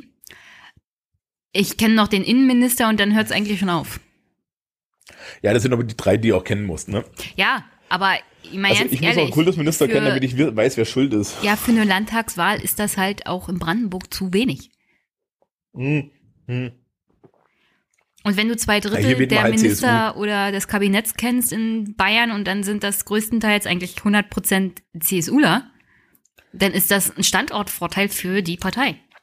Ja, eine Freundin von mir hat gesagt, sie, sie, sie wählt hier den lokalen SPD-Abgeordneten und zwar mit dem, mit dem, mit dem Argument, der hat im Stadtrat gute Arbeit geleistet und deswegen ist sie der Meinung, also es ist eine, eine Personenwahl, ne? Also es Ja. ist schon so. Ja. Ich habe beim letzten Mal viel Piraten gewählt, weil ich die Leute auch kannte. bekannt sein und was machen. Genau. Also, ne, beim letzten Mal noch viel Piraten gewählt, weil ich die Leute persönlich Ja. kannte. Ähm, äh, ja, also Freie Wähler. Es gibt noch eine Sache, über die wir reden müssen, nämlich Mut. Hast du Mut mitgekriegt? Du hast gesagt, du wählst Mut. Wer ist Mut? Ja, es ist. Mut ist ähm, die Linke der Grünen. Die Linke der Grünen. Also, ähm, das kommt so ein bisschen aus dem, aus dem Münchner Grünen Umfeld. Ach, der Name der es- Partei ist Mut. Der, der, genau, der Name der Partei ist Mut. Ah. Ähm, lass mich mal kurz gucken. Ja, mut-bayern.de kannst du dann nachher mal schauen. Ich werde das mal Die- verlinken. Ja, ähm, Mut ist ein, Mut ist im Endeffekt eine Abspaltung der Grünen, die mit dem neoliberalen Realokurs der Grünen nicht übereinstimmen. Oder auch, das sind die Leute, die mit Menschen wie dem Herrn Hartmann nicht übereinstimmen, weil der ihnen zu CSU-lastig ist. Und die haben halt klassische äh, grünen Themen. Hm. Ja, also Humanismus, queere Sachen, Solidarität und so weiter. Und äh, treten jetzt bei dieser Wahl das erste Mal an. Und ich habe hier in Bamberg auch eine Direktkandidatin, mit der habe ich mich schon unterhalten. Und es, es also äh, Mut ist im Endeffekt eine Alternative zu den Grünen. Und zwar die Alternative zu den Grünen, die die Grünen für Menschen, die die Grünen aus Überzeugung wählen und nicht ähm, mit dem Argument, das ich vorhin gemacht habe, ich bin mit dem Arsch an der Wand und möchte gewissen. Hm. Ja, also das, das, die sind interessant, weil ähm, ich gehe davon aus, dass die sich bei dieser Landtagswahl einen Achtungserfolg haben und bei der nächsten äh, und bis zur nächsten Landtagswahl etabliert haben. Das geht dann aber ganz schön schnell. Ja, es sind fünf Jahre. Ja, ich meine nur, ich meine, kann an einer Hand Die- abzählen, die- wie oft ich zum Beispiel in Brandenburg mal eine neue Partei sehe. Ja, naja, also da ist, glaube ich, aber auch die Sache, die Startbedingungen, die die haben, sind sehr gut, weil ähm, ich glaube, die heißt Therese Schramm. Therese Schramm war eine der großen, das war eine der großen grünen Politikerinnen und die ist jetzt eine eine der eine derjenigen, die ähm, die Mut mit anführen. Also Therese Schramm ist bekannt genug gewesen, dass er auf dem Doggerberg verarscht wurde, ne? Und dann weißt du halt, die haben, die haben durch das Personal, was da, was, sie, was da die Entscheidung trifft und, und, und die das führt, haben die halt einfach eine Struktur, die haben halt einfach ein Stück der grünen Struktur mitgenommen. Wann haben die sich denn abgespalten und wie finden die Grünen das denn? Vor, ja, ich weiß nicht, wie die Grünen das finden, deren Befindlichkeit ist mir an der Stelle auch egal. Aber ähm, ich glaube, das war vor einem Jahr, vor anderthalb Jahren oder so. Das ist gar nicht Und so die lange. stehen halt, die stehen halt bei uns auch in der Stadt jetzt direkt hier in Bamberg mit einem Stand rum. Hm. Und ma also, also äh, mich als mich als kleine linke Nase machen die schon inhaltlich an. Ja, also das ist tatsächlich am ehesten auf meiner persönlichen politischen Linie. Weitaus mehr als die SPD. weitaus mehr als die Linke. Ja, wei weitaus mehr als die Grünen selber ist halt so eine Sache, ne? Also äh, auf die Frage hin, mein, auf die Frage meiner Schülerschaft hin, was ich denn bei der Landtagswahl wähle, habe ich dreimal gesagt, ein Landtag. Darauf ziehe ich mich auch hier zurück. Aber ähm, das ist schon eine interessante Option. Und das bayerische äh, Landtagswahlrecht ist ja auch so, dass du durchaus ähm, Parteien ohne Listen wählen kannst und solche Sachen. Ja, das wollte ich dich so und so noch fragen. Das letzte Mal hattest du das ein bisschen angedeutet, dass das Wahlrecht in Bayern irgendwie ein bisschen anders ist, als wenn ich das kenne. Genau, also ähm, bayerisches Landtagswahlrecht hat eine Erst- und eine Zweitstimme. Also ich habe es jetzt fünfmal hintereinander erzählt, deswegen kann ich es auswendig. ähm, äh, und die, mit der Erststimme wählst du den sogenannten Stimmkreiskandidaten und mit der Zweitstimme wählst du eine Liste. Okay. Aber, aber die für die Gesamtzuteilung äh, nach Verhältniswahlrecht zählt bei der Bundestagswahl nur die Zweitstimme. Ne? Mhm. Bundestagswahl ist im Endeffekt bei der Erststimme, wenn dein Kandidat reinkommt, hast du was getan, wenn er nicht reinkommt, hast du halt Pech. Ähm, bei der bayerischen Landtagswahl ist es so, dass alle Stimmen für die Parteien gezählt werden. Also, Beispiel. Ich wähle mit der Erststimme die Frau Hummel, weil ich mir dann doch gedacht habe, na ja, die kann ich ja wählen. Und ich wähle mit der Zweitstimme Mut. Ja? Ja. Ähm, dann kriegt die Frau Hummel ein, ein, äh, eine Stimme für ihren, für ihren Stimmkreissitz, also ihre Direktstimme. Und auf, der, auf dem Listenzettel musst du auch eine Person ankreuzen. Und diese Person kriegt erstmal auf der Liste eine Stimme mehr als alle anderen, weil die Verteilung ähm, der, der Leute von den Listenplätzen ist tatsächlich so, dass du Leute hochvoten kannst. Ah, oh, so, also die sowas Hummel wollte taucht- ich immer mal auch in den anderen Bundesländern sehen, dass du die Liste ist- hoch es- und runter wählen kannst. Es ist aber, es ist aber nicht wirklich kumulieren und panaschieren. Hm. So, und das heißt, du kannst auf der, du kannst halt auf der, auf, du kannst halt auf dem Listenzettel, kannst du au- auch eine spezifische Person ankreuzen. Ja. Und beide Stimmen zählen für die Gesamtsitzverteilung bei beiden Parteien. Das heißt also, ich habe auch für die Gesamtsitzverteilung der, ähm, der CSU eine Stimme gegeben und Mut eine Stimme gegeben. Ja? Ja. Ähm, das heißt, du kannst, du kannst halt über die Liste den, den Typen, der bei dir direkt gewählt ist, nicht nochmal wählen. Aber, ja, ähm, du kannst halt andere Leute wählen. Und du wählst halt jedes Mal Kandidaten. Und das Geile ist dann auch, es gibt Parteien, die haben keine Liste in deinem Bezir Bezirk. Die kann, denen kannst du aber immer noch die Stimme geben, wenn du die leere Liste ankreuzt. Ja, also es ist nicht ganz so einfach, aber es ist tatsächlich ein bisschen demokratischer. Lustigerweise ist es natürlich auch irgendwie für eine, für eine personenbezogene Volkspartei wie die CSU ein ideales Wahlrecht. Ja. Aber ähm, nee, das ist, es, ist, es ist halt ein bisschen anders. Deswegen muss ich es dieses Jahr auch wieder in der Schule erklären. Ähm, genauso wie wir bei Kommunalwahlen Kommunalwahlrecht neu erklären müssen, weil äh, die Leute echt gerade so das Bundestagswahlrecht können. Und da erzählt man mir schon immer das Gegenteil von dem, was wahr ist. Ähm, Ja, Kommunalwahlen sind auch ein bisschen komplizierter. ja, Mit naja, mehr Stimmen und allem drum und dran. Ja, das Problem mit Kumulieren und Panaschieren ist, dass im Wahl, Wahl äh, dass im Wahlbüro ein Zettel hängt, wo drauf steht, wenn Sie mehr als wenn Sie mehr als die äh, wenn Sie mehr als die maximale Stimmzahl, die Sie haben, abgeben, ist der Wahlzettel ungültig und deswegen macht das keiner. Ja. Ja. Äh, Was sich auch technisch jetzt nicht verhindern lässt. Ähm, wen haben wir noch vergessen? Oh ja, stimmt, es gibt noch diese, diese neue Partei am rechten Rande. Welche? Kenne ich nicht. Äh, die, äh, die, wie heißen die, wie heißen die Abfall, äh, Alternative für Deutschland? Sagt mir gar nichts. Die gibt's jetzt auch hier. Ja. Die möchten, äh, meines Wissens, meines Wissens möchten die, mö- möchten die, ähm, die CSU rechts überholen. Ja, also, Hm, die haben Strauß da hat ja gerade so eine Art gesagt- Straßenkampf, ja. Also, also Strauß, Strauß hat ja immer gesagt, rechts von der CSU darf es keine Partei geben. Ja. Ähm, und, ähm, Und äh, ja, also ich frage mich ja so ein bisschen, wer die hier tatsächlich wählt, aber Da habe Äh, ich, sie da hab ich was lustig. Interessantes von einem meiner Hörer. ja. Der kommt aus Bayern, lebt da nicht mehr und der hat mir geschrieben, also so äh, Grenzregion, eher ländlicher Raum das könnte tatsächlich mit dieser Theorie zusammenhängen, dass sich manche von der Veränderung der Gesellschaft und der Kultur ein bisschen überfordert fühlen. Naja, also es ist tatsächlich so, ich war, ich habe ja im, im, im, im, im, im, im, im ländlichen ähm, Oberfranken gearbeitet hm. und da ist halt die Nazi-Quote schon höher.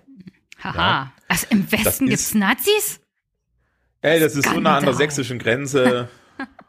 Ach so, es sind alles Ossis, die da wohnen an der Grenze. Nee, nein, nein, aber in Wunsiedel, das ist beim Markt Redwitz um die Ecke, war ja das, war ja das Grab von, war ja das Grab von Rudolf Hess. Hm. Übrigens sehr schöne Sache, ne? Die Stadt Wunsiedel hat sich dann irgendwann gedacht, ach, ihr könnt uns alle mal am Arsch lecken und hat über Nacht das Grab weggemacht und, die, und dann standen da die ganzen armen Neonazis und wussten nicht mehr wohin. Oh, tut Noch besser so war dann, dass sie, noch, noch besser war, dass sie dann einen Trauermarsch gemacht haben und die, und die örtliche Aktion gegen links hier in Oberfranken hat für jeden, hat für jeden Meter des Trauermarsches, Ja, den die. Nazis gelaufen sind, äh, gespendet. Das war aber gar nicht die, das perfide daran. Das perfide war, dass sie äh, Markierungen vorher auf den, auf den Demonstrationsweg gesprüht hatten. Und die liefen dann halt über diese Markierung drüber, wo drauf stand, und jetzt habt ihr 2000 Euro für Exit gespendet. Und jetzt, also sie haben es auch noch reingerieben. Ja, also es war sehr schön. Also es gab dann auch, es gab dann auch, glaube ich, am Ende der, äh, es gab dann tatsächlich irgendwie auch so Stände am Rand der Demonstration, wo Bürger standen und gejubelt haben. Ne? Und das ist, es war, es, es, ich halte das immer noch für eine sehr gute, eine eine sehr gute Aktion und ähm, das ist auch schön perfide. Ja, also. Ja, wenn die Linken sowas gut. machen, finde ich das gut. Ja, naja, es ist vor allen Dingen auch bürgerliche Mitte eigentlich, Ja. die sowas macht. Ja. Ne? Das funktioniert viel, viel besser. Ähm, ja, die AfD gibt es, die plakatieren ähm, bei uns, wir halten, was die CSU verspricht. Ja, das habe ich auch gehört, ja. Und dann dachte ich, aber da kann ich doch das Original wählen. Weil das tun die bisher auch. Und das Interessante ist ja auch, was verspricht denn eigentlich die CSU? Stabilität in Bayern, dann ist das letzte, was ich wählen will, die AfD. Ja, also das ist ja das Lustige. Die, die, die, die haben hier gar keine Botschaft. Es sind also so ein bisschen wie die SPD. Ähm, und äh, was hatten sie noch? Ach genau, ein geiles Plakat, wo drauf stand. Bayern zahlt und Berlin verprasst. Und kom kom komischer, kom kom komischer, komischerweise, also ich weiß nicht, vielleicht haben sie sich auf den Länderfinanzausgleich bezogen, ja. Aber das ist auch schon lange ein CSU-Thema, dass wir da nicht mehr einzahlen wollen, weil ja um euch Norddeutschen, die uns irgendwie 30 Jahre lang hier unten alimentiert haben, bis wir reich geworden sind, äh, jetzt nicht mehr zurückalimentieren zu müssen. Ja, genau. Die andere Variante. Wir haben die, genug die, an die Bayern gezahlt, damit sie reich wurden und als sie selber reich waren, wollten sie nichts mehr abgeben. Das ist so Na gut, also typisch. wir als Ossis nicht, ne? Also wir müssen jetzt aufpassen. Wenn, wenn wir beide wir sagen, dann definitiv nicht. Wir sind Nutznießer. Aber ähm, die, die generell, ich generell. habe jetzt eigentlich äh, Wir alle außer für Bayern Norddeutsch. Ja, nee, das geht auch nicht. Da verwahre ich mich als Franke gegen. ähm, die, Du bist äh, Beutefranke, das. ich bin Beutefranke, ich habe einen, ich habe einen, habe einen fränkischen Pass. Ich habe einen fränkischen Pass und ich kann hier ohne aufzufallen ein Bamberger Hörnler bestellen. Äh. Ein Bamberger Hörnler ist je nachdem, wo du einkaufst, entweder eine Kartoffelsorte oder aber ein Croissant. Ähm, Ich brauche einen Übersetzer, sollte ich jemals in Franken sein oder in Bamberg. nee, das, also hier oben geht noch. Hier oben geht noch. Wenn, also einen Übersetzer brauchst du halt in Niederbayern oder so. Ähm, ja, das zweite Plakat war halt in Berlin verprasst und das erste, was mir bei Geldverschwendung in Berlin einfällt, ist komischerweise die größere Menge meines Steuergeldes, die in die äh, AfD-Abgeordneten im Bundestag versenkt werden. Das ist ja das erste, was mir da immer einfällt. Ja, aber das könnte man ganz einfach ändern, indem man einfach das Wahlrecht reformiert. Aber das, da haben die anderen Parteien ein Problem mit. Nee, wieso? Nein, das nein, nein. würde bedeuten generell weniger Abgeordnete. Momentan gibt's Umfragen mit den ganzen Überhangmandaten, wenn jetzt Bundestagswahl wären, weil die AfD mittlerweile mehr Direktkandidaten holt. Und aufgrund des Wahlrechts, das wir momentan haben, hätten wir ungefähr 870 Abgeordnete im Abgeordnetenhaus in Berlin zu setzen. Äh, also, also du meinst im, Pa- äh, im Bundestag? ja, ja, im Bundestag. Naja, also an der Stelle empfehlen wir jetzt dem interessierten Publikum die Webseite wahlrecht.de. Ja. das ist auch die, die Primärressource für äh, Sozialkundelehrer, was das angeht. Ähm, das ist eine Horde von Mathematikern, die sich damit beschäftigt. Und äh, auf dieser Webseite steht relativ klar und deutlich, wie mathematisch dieses System richtig auszusehen hat. Und soweit ich weiß, ist es so, dass das Bundesverfassungsgericht ähm, ja jetzt die letzten drei Wahlen weg äh, für nichtig erklärt hat im Nachgang. Ja. Hm. Also es funktioniert immer so, die, die erklären die Wahl für nichtig, aber sie erklären das Ergebnis nicht für nichtig, weil das wäre ein bisschen problematisch. So. Und was, was dann passiert ist aber, äh, ich glaube, beim letzten Mal hat der Voskuhle gesagt, wenn beim nächsten Mal, wenn ihr das mit dem Wahlrecht nicht hinkriegt, lieber Bundestag, und es steht halt nicht zu erwarten, weil es da reine Parteieninteresse gibt. Hm. Insbesondere am Überhangmandat haben halt die, C die CDU und die SPD großes Interesse, dass, dass die erhalten bleiben.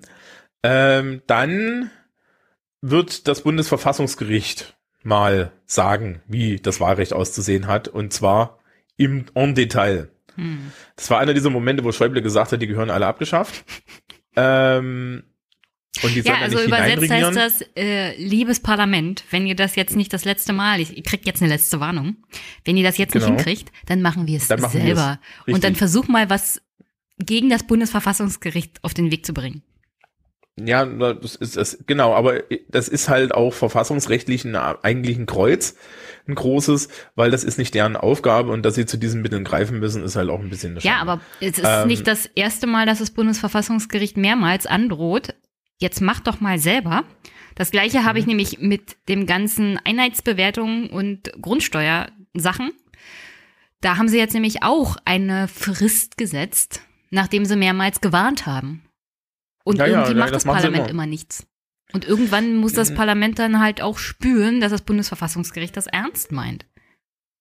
Ja, naja, das, also das ist doch so und so, so, wenn du, wenn, wenn Gesetze, wenn, wenn Gesetze irgendwie vom Bundesverfassungsgericht weggeklagt werden, fragt ja gerne mal, dann fragen die Richter ja gerne mal, wer ist denn für dieses Gesetz verantwortlich? Mhm. Und es verschwinden fünf parlamentarische Staatssekretäre gleichzeitig unterm Tisch. Also, das ist, ja, das ist eigentlich die große Beschädigung an der ja. Stelle. Ähm, ja. So viel zum ha Wahlrecht auf jetzt, Bundesebene. Ja, genau. habe ich dich jetzt über Bayern halbwegs informiert? Also, also, über Bayern bin ich gut informiert. Ich jedenfalls. Hast du, hast jetzt, hast jetzt ein, hast jetzt ein Gefühl bekommen, wie das hier so ist? Und, und Bayern und so. ist anders. Und ja, das funktioniert mit der CSU eigentlich ganz gut. Und wenn sie Seehofer in echte Rente geschickt hätten und nicht nach Berlin, könnten sie, glaube ich, die, auch diese Wahl ganz locker, flockig über die Bühne bringen. Ich glaube, mhm. Herr Söder ärgert sich ein bisschen, dass sie ihn nur nach Berlin abgeschoben haben und nicht gleich richtig beerdigt haben. Ja, das war das Problem. Ich glaube, dass ich glaube, dass sie den, den Seehofer nicht komplett weggekriegt haben.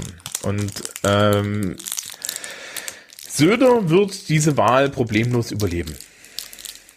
Ja? Warum eigentlich? Hat er Weppenschutz? Nee, weil alle Leute, die ihm tatsächlich gefährlich werden können, ganz genau sehen, dass es nicht seine Schuld ist. Na, immerhin, ja? also hat er doch ein bisschen Welpenschutz. Ja, naja, nee, das hat nichts mit Welpenschutz zu tun. Das hat was damit zu tun, dass auch äh, äh, ist in den Flügeln, ja, so, so auf, am, auf in der Seitenbühne im Endeffekt jetzt erstmal niemanden gibt, der äh, Söder tatsächlich wegräumen könnte. Also Söder hat keinen Söder. Ja? Mhm. Wenn äh, die einzige, die noch interessant wäre, Ilse, ist Ilse. Und Ilse ist nicht umsonst auf dem Abstellgleis, weil die kriegt ums Verrecken keinen, keine Mehrheit innerhalb der CDS-CSU-Spitze. Warum? Das ist halt Ilse. Also, ich weiß es nicht genau, aber Ilse Eigner ist legendär, dass sie das nicht hinkriegt. Ja, also äh, äh, die wird halt jedes Mal aufs Abstellgleis gestellt, ja, und kriegt einen schönen Posten und ist damit glücklich. Ich glaube aber, dass der auch diese, diese, dieser Machtwille fehlt, den zum Beispiel Söder hatte. Hm. Ja, weil Söder hat definitiv gnadenlosen Machtwillen gehabt. Ja, und den hat er immer noch. Und ich glaube auch, ähm, dass die, die, die sehr zu erwartende schwarz-grüne Koalition am Ende äh, für Stabilisierung sorgt. Das ist übrigens eine interessante Frage. Ich weiß nicht, ob in fünf Jahren bei der nächsten bayerischen Landtagswahl hier in Bayern die AfD noch eine Rolle spielt. Kann ich mir nicht vorstellen. Ähm, Also ich fand das auch ganz süß. Ich, ich stand am CSU-Wahlstand Hm. äh, mit einer Frau, die früher mal bei den Grünen war und dann gesagt hat, sie möchte auch mal was machen, was funktioniert. und oder so, ja. Und die Grünen seien ihr dann doch zu verlogen gewesen, was ich sehr interessant fand. Und habe ich auch gemeint, äh, zu der habe ich nur gesagt, naja, also hier, hier, hier CSU, ne, versprecht ihr mir eins, wenn er jetzt hier wieder gewinnt, was er ja normalerweise tut, dass er den Seehofer entsorgt. Und sie so, ja, wieso? Der hat doch alles richtig gemacht, es kommen doch keine Flüchtlinge. Ich habe mich gesagt, hören Sie mir die Flüchtlingspolitik auf, den Bullshit glaube ich nicht. Ich habe hier ganz, ganz handfeste Interessen. Hm. Ja, und die sind Wohnung, Schulpolitik und öffentlicher Nahverkehr und nicht irgendwie an irgendwelche Flüchtlingsbullshit. Wir müssen bei, den, bei, der, bei der Flüchtlingskrise hier für Bayern auch mal sagen, wir haben das hier in Bayern problemlos bewältigt. Ja, die Menschen kamen bei uns über die Grenze und nicht irgendwo anders. Ja. Deswegen war es Ja? ja? für Seehofer so ein Riesenproblem, weil die ta tatsächlich alle an der Grenze in Bayern ankamen. Ja, und komischerweise haben wir dieses Problem in Bayern problemlos bewältigt. Hast du irgendwann in den letzten drei Jahren irgendwelche Lageso-artigen. Medienberichte aus Bayern gehört? Aus ja, Bayern komisch. Nein. Nein, in Berlin standen die Leute vor dem vor den maroden Bürgerämtern, die nicht funktioniert. Hier in Bayern ist nichts passiert. Ich habe hier in Bamberg die Aufnahme- und Abschiebeeinrichtung Oberfang, die, A, die AEO. Ja, wir haben 1500 Geflüchtete in der Stadt. Das ist gerade im gerade so im Außenbereich der AEO gibt's dann halt tatsächlich ähm, irgendwie so, so Schwankungen in der Macht, dass dort die Kriminalitätsrate ein bisschen zugenommen hat, die Leute mehr Angst haben und dass in den dass irgendwie in den Supermärkten mehr, mehr Sicherheitsdienste stehen und wir auch, ja, ich aber auch nicht genau sagen kann, wie viel davon jetzt Aktionismus ist und wie viel davon berechtigt ist. Ja, soweit ich weiß, ist der Sicherheitsdienst steht halt davor und sagt zu den Leuten, ja, bitte nimm den Rucksack nicht mit, weil es geht primär um Diebstahl. Hm. Ähm, so, das ist jetzt ein Problem, das man strukturell mit Geldleistungen lösen könnte, ist aber keine CSU-Politik. Ansonsten, ja, und ich bin hier in Bamberg wirklich betroffen, sozusagen. Ja, wir sind hier betroffen. Ich kenne Menschen, die betroffen sind, die wohnen da um die Ecke. Selbst für die ist es nicht so ein Akt. Ja, die haben größere Sorgen, dass jetzt der, der, der, der CSU-Stadtrat zusammen mit dem SPD-Bürgermeister uns die Naherholungsgebiete weg, wegholzt, damit sie da noch ein paar Industriegebiete hinbauen können, die, die Deppen, ja. Das, sowas. Es, äh, äh, wirklich. Ja? Wir, wir reden schon Äh, wieder über dieses Thema. Und es ist aber kein wirklich. Thema. Also es ist, ein Nein, es es ist ein vor allem in. Bayern kein Thema. Ja, wir haben die Flüchtlingskrise in Bayern ver zwar Es gab keine Verwaltungskrise in Bayern, sagen wir es mal so. Ja, richtig. In, äh, also, also die, die bayerischen Verwaltungen haben das Problem ja, problemlos bewältigt. Ja, äh, in, ich, soweit ich weiß, in Passau, ne? Passau war so eine der großen Städte, wo das über die Grenze kam. Da stand halt dann einfach mal innerhalb von zwei Wochen eine Zeltstadt. Hm. Ja, da standen dann die Container da und fertig. Ja, ähm, und, und ich finde es übrigens wirklich traurig, dass die CSU nicht damit in Wahlkampf geht. Ja, und dass Seehofer nicht damit in Wahlkampf geht.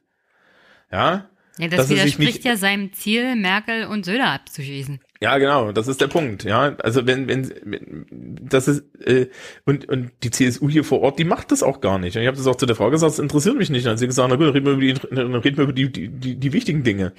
Und komischerweise war ich mir dann innerhalb von einer halben Stunde mit einer, C, mit, mit, mit, mit einer CSU-Aktivistin einig. Ja.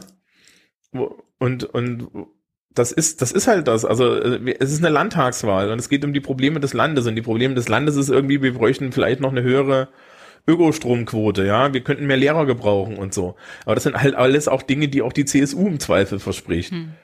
Na, also, pff, Und Es- diese es ja weiß dann auch keine umsetzt. Sau, wer- das wer- ist ja das Wichtige daran. Ist ja nicht so, als ob sie es verspricht und dann passiert nichts.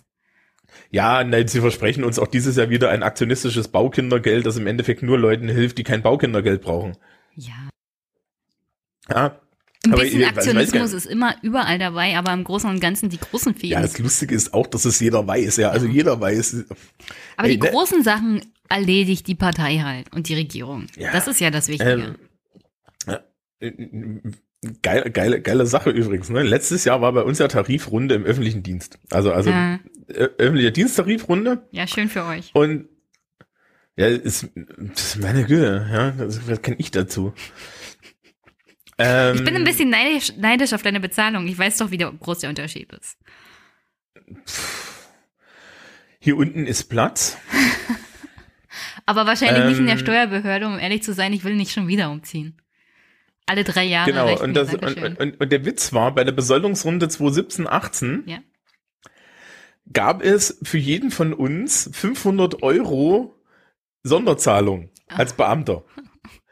Das Ding hieß Bayern-Bonus. Und, und, und Söder war ja Finanzminister, ne? Mhm. Der kam wohl es nur auf fühlte die sich, Idee. es, es fühlte sich als Beamter auch überhaupt nicht wie eine Bestechung an. Ey, was, es gibt in Brandenburg übrigens Motivationsgeld. Das wird Ja? jetzt abgestuft über fünf Jahre bezahlt. Mhm. Das soll eine Motivation sein, dass du nicht aus dem Beamtentum ausscheidest und in die freie Wirtschaft gehst. Aber dieses Motivationsgeld ist nach äh, vier Jahren 200 Euro. Mhm. Sehr motivierend. Also ich habe, ich wurde mal, ich bin ja eigentlich aus Thüringen, ich wurde mal ähm, gefragt, ich wurde mal gefragt, ob ich denn nach Thüringen zurückkommen möchte. Hm. Und dann habe ich gesagt, Kinder, habt ihr mal auf die Besoldungstabelle geguckt? Und dann hieß es, ja, ah. also es tut mir ja leid, aber an, an bestimmten Stellen muss man auch ein bisschen, an bestimmten Stellen muss man dann halt auch ein bisschen arschig sein. Ja. Ähm, ja, also wie gesagt, das in Bayern wird spannend. Es ist, äh, ich, ich, es gab ja diese, diese Häme im Endeffekt, dass wir jetzt in Bayern tatsächlich mal Demokratie kriegen. Ja, von mir auch. Ich glaube, wir haben, ich, ich, ich glaube, wir haben grundsätzlich in Bayern Demokratie. Die hat sich nur bisher halt in Stabilität, in, in, in, in der Wahl von Stabilität geäußert. Und da kann man jetzt, also man kann sich natürlich die Frage stellen, ob man diese, diese Geschmacksrichtung von Stabilität möchte. Ja. Und das ist dann im Zweifel auch der Grund, warum ich die Stabilität nicht wähle, weil mir eine andere Geschmacksrichtung von Stabilität lieber wäre. Ja. Ähm, weil es gibt halt Ideologie und es gibt so ein Strukturargument Hm. am Ende hier. Und ich glaube schon, dass viele Leute am Ende dem Strukturargument anheimfallen werden. Weil es ist halt bisher immer zu unseren Gunsten ausgegangen. Ja. Und da muss man dann sagen, ja, es tut, tut, tut, tut uns ja allen ein bisschen leid, aber Naja, das ist halt wieder halt diese Frage, hörst du auf deinen Mhm. Kopf oder deinen Bauch? Und rationale Entscheidungen auch bei so einer Landtagswahl ist, glaube ich, keine schlechte Idee in den heutigen Zeiten. naja, aber dann kannst du halt immer noch, also kannst du rational innerhalb von Ideologie entscheiden, ne? Ja, kannst du auch. ne wenn ich also Grüne wähle, dieses Jahr wähle ich ja auch, wähle ich ja auch Partei mit und so. Wähle ich ja vielleicht sogar was in die Regierung. ja, aber wenn ich mir die grünen Kandidaten in Bayern angucke, uff, uff, uff. Du hast nur, ne, du hast ja nicht meine lokale Grünen-Kandidatin gesehen. Ich muss ja hier Das meine, stimmt. mit meiner lokalen Grünen-Kandidatin. Die gucke ich, mir jetzt ich am sehe ja Wochenende leider an. und nur die, die Spitzenkandidaten und die sind echt abschreckend. Ja, aber das ist dann auch wieder halt diese, dieser Unterschied zwischen München und dem Rest des Landes. Mhm. Und wie gesagt, also dieses Gefühl, dass Franken abgehängt ist. Es gibt ja hier in Franken eine Partei, die heißt die Franken und deren Haupt, deren Haupt-Selling Point ist, wir möchten Franken, fränkische Sachen im, im Land besser vertreten. Oh, im Übrigen, wir haben eine Partei vergessen. Die? Bayern-Partei. Die Bayern-Partei ist ja immer noch für ein unabhängiges Bayern innerhalb äh, der, der EU. Ach so, ja. Ja, ist aber ein bisschen wie mit, das, das ist aber so ein bisschen, das ist aber so ein bisschen wie mit Brexit, ne? Also wenn, wenn Bayern aus Deutschland austritt, treten die Franken aus Bayern aus. ähm, Mal abgesehen davon, dass es grundrechtlich gar nicht erlaubt ist. ach doch, Artikel 23 steht schon. Machst du halt, machst du halt ein Referendum, geht. Es gibt da aber auch andere Artikel, die besagen, äh, dass die territoriale Unversehrtheit des Landes Deutschland irgendwie zu wahren ist, auch von der Bundesregierung. Du, du meinst, die, die, du meinst, die kommen dann mit dem Militär oder was? Das Kann ich mir nicht so richtig vorstellen, aber theoretisch ist es halt illegal, so zu sezessieren. Ja, Die, Ba- die, die Bayern-Partei halt. Na, ist das die gleiche Bayern-Partei, die die CSU damals klein gemacht hat? Ja. die, also die, die CSU hat, die CSU hat die halt irgendwie, hat, hat den halt irgendwie die, die, die Butter vom Brot genommen und danach sind die radikal geworden. Es gibt hier in Bayern auch noch irgendwo die Königlichen. Wollen die König zurück? Ja, ja, Ah, ich weiß doch, wie das ist. Die Piraten treten auch an. Die Partei, die Partei tritt auch an. Ja, Es- die sind Partei auch weiß alle ich. da. Die Humanisten sind auch da und die Violetten sind auch da und so. Also es- sie sind alle auch da, keine Sorge. Ja, die stehen Also bei mir nachher nächstes Jahr auch alle auf dem Wahlzettel. Ja. Ich, außer die Partei, übrigens da, schlimm, wenn ne? ich, da weiß ich es nicht genau. Ja. Also hier lokal stehen die auf dem Wahlzettel. Ja. Okay, haben wir es erschlagen? Ich glaube, wir haben alles erschlagen, außer noch eine, eine Vorhersage, weil ich sende das ja nächsten Montag, noch vor der Wahl. Mhm. Wollen wir ein bisschen Glaskugeln. Weissagen, Glaskugel gucken machen? Wollen wir um Ich fränkisches Bier wetten? Nee. Ich weiß, ich weiß nicht, wie ich das da hochkriegen soll. Geschmuggelt im Auto. Ich fahre doch nicht mit dem Auto nach Berlin. Bin ich behämmert oder was? Ich wohne nicht in Berlin. ja, das ist ja noch schlimmer. Ich bin näher an Bayern dran als Thilo Be und nee, Stefan ist Ja, vielleicht näher an, dich, an dir dran, aber ja, ja, Stefan ist näher an mir. Ähm, ja, aber meine Güte, die fünf Kilometer, die du näher dran bist. Ähm, oder sind es zehn? ein bisschen mehr. Ich fahre fast eineinhalb Stunden bis nach Berlin. Ja, das liegt aber doch daran, dass sie Verkehrskollaps haben. Ich fahre zweieinhalb Stunden nach Berlin, ne? Von Bamberg aus. Gut. Mit dem ICE. Hm. Mit dieser neuen ICE-Strecke. Also, ähm, Sagen wir mal, sagen wir mal ein paar Prozente. Ja, Ich glaube ja, die, die CSU landet bei 38 Prozent. ja, ja, also so um die 40 kriegen sie vielleicht. Hm. Ähm, was sie auch kriegen ist, ähm, äh, die, die, die SPD dümpelt irgendwo bei 15 rum, wenn es gut wird. Also dann läuft es aber sehr gut für sie. Ja, 15, 15 abwärts. Äh, die Linke kommt mit 5% rein. Die Grünen kriegen auch um die 15. Die AfD kriegt eher 12 statt 10. Ja. Ja. Und die ähm, FDP kommt nicht rein. Ja, doch. ähm, Die kriegen wahrscheinlich auch 5%. Die Freien Wähler kriegen 10. Ja, 10 bis 12. Haben wir noch wen vergessen? Die Bayern-Partei. Ja, äh, 0,2. Die Königlichen auch 0,2. Ja, ich weiß ich gar nicht, die, ob die noch antreten. Was Also- ist mit Mut? Mut. Wenn, wenn Mut des Ru wenn, wenn, bei Mut bin ich mir nicht sicher, aber die haben das Potenzial zu 5%. Oh. Ja, ähm, die haben tatsächlich das Potenzial zu 5%, denn ich glaube, ähm, nachdem sehr viele desillusionierte CSU-Nasen die Grünen wählen und die Grünen sich suggerieren, dass sie die desillusionierten CSU-Nasen aufsammeln, werden die desillusionierten grünen Nasen großflächig bei Mut, großflächig Mut wählen. Mut ist tatsächlich die Sache, wo wir am wenigsten Ahnung haben, wie das wird. Ja, die sind, die sind an vielen Stellen, glaube ich, das Zünglein an der Waage und eine wahrscheinlich, äh, eine wahrscheinliche Zukunft ist, dass nach der Wahl sie alle dastehen und Mut verfluchen, weil Mut in den Landtag gekommen ist und die Mehrheiten zur Sau gemacht hat. Okay, dann haben wir hier das erste Mal so richtig offiziell und breitbandtechnisch von der Partei Mut gehört und dass die der Spielverderber für die anderen sein könnte. Von Mut habe ich nämlich bis heute nichts gehört. Jedenfalls nicht von der Tagesschau und den Tagesthemen. Ja, die, äh, die tauchten, ich glaube, die Therese Schramm tauchte schon letztes Jahr irgendwie im Lila-Podcast auf, deswegen wusste ich davon. Ah. Da muss man aber dazu sagen, dass halt äh, beim Lila-Podcast ähm, ein Teil der Podcasterschaft in München wohnt.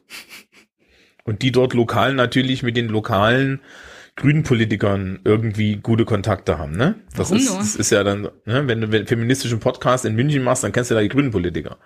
Und deswegen ist, ist, hat, wusste ich, dass es Mut gibt. Und die sind jetzt hier aber auch aufgetreten. Also die machen auch zwei Netz, ne, die machen so auf Höhe von Bayern Parteiwahlkampf, von Schildern her. Wenn ich irgendwie zur Arbeit fahre, fahre ich nur an CSU vorbei.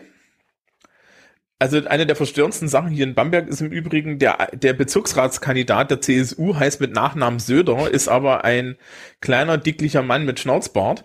Und das verstört dich halt total, wenn du ein, ein, ein Plakat hast, wo der drauf ist und unten drunter steht groß Söder und du denkst dir, nein, das ist nicht Söder. Ja, Du, ich habe die, ich hab die Fotos davon gesehen bei Twitter. Das war so ein Das bisschen, war wirklich verstörend. Noch verstörender sind die Plakate von der Frau Hummel, weil da gibt's zwei. Es gibt eins, wo sie dich anlächelt und es gibt eins, wo sie so in die mittlere Distanz nach rechts rausguckt. Und die hängen sie halt auch so randommäßig auf. Und ich bin fast gegen die Leitplanke gefahren, ich mir gedacht habe, äh, habe ich jetzt einen Knick in der Optik oder guckt die wirklich in eine andere Richtung? Ich meine, es funktioniert, ne? Man guckt hin, aber es ist halt schon gefährlich. Dann, dann guck doch nicht auf die Plakate, wenn du Auto fährst. Ich hatte keine Wahl, also ganz ehrlich. Ja, ich kann ja mal versuchen, irgendwie, ich kann ja mal versuchen, irgendwie äh, das nächste Mal, wenn ich zur Schule fahre, frühs das Handy im Filmmodus äh, mal vorne ins Auto zu hängen und dann werdet, dann werdet ihr alle sehen, warum ich nicht in der Lage bin, das nicht zu sehen. Oh, Ja. bitte, bitte mach mal so davon ein Video. Ja, ja, das ist aber das ist technisch nicht so einfach, das Ja. anständig zu machen. Aber natürlich will ich Ähm. nicht, dass du dich in Lebensgefahr bringst, wenn du Plakate filmst. Ach, meine Güte, ist ein Wegeunfall, aber ähm, äh, ja, kriegt man hin. Gut. So, Okay, das war's dann. Wir haben die Bayern abgefrühstückt. ja, Am Tag der deutschen Einheit. Auch gut. ja, ja, ja. Ich gehe heute noch mit dem Hund, glaube ich. Das war's irgendwie. Ja, ich fahre nachher nach Hause zur Familie. Das ist auch schön, so ein bisschen Einheit feiern. Nee, ich habe äh, die nächsten Tage Geburtstag und meine Mama fährt mit mir shopping. Ja, ich habe von meiner Mutter zum Tag der deutschen Einheit einen einen Maulwurf, ne, ein ein Einen, diesen einen tschechischen diesen, Maul, diesen den Maulwurf gekriegt. ah, Ein herzlicher Gruß an alle DDR-Kinder. Ich habe die Elster und Herrn Fuchs zu Hause. Ja. Ähm, ja, irgendwann wird's ja nochmal, werden wir nochmal Ostdeutschland beim soziologischen Kaffeekränzchen machen. Ja, ich freue mich schon jetzt drauf. Ja, na, das ist ja, das wird nicht so einfach. Also, also es gab vor allem, ich weiß nicht, hast du den Text aus der Taz gesehen?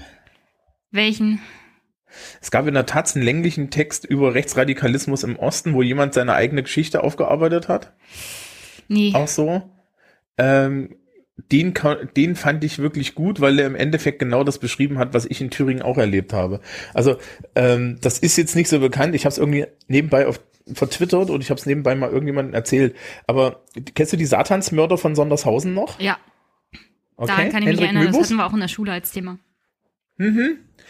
Ähm, ich bin mit Leuten zur Schule gegangen, die kannten die persönlich. Mhm. Aha. Eisenach, Sondershausen ist nicht so weit auseinander.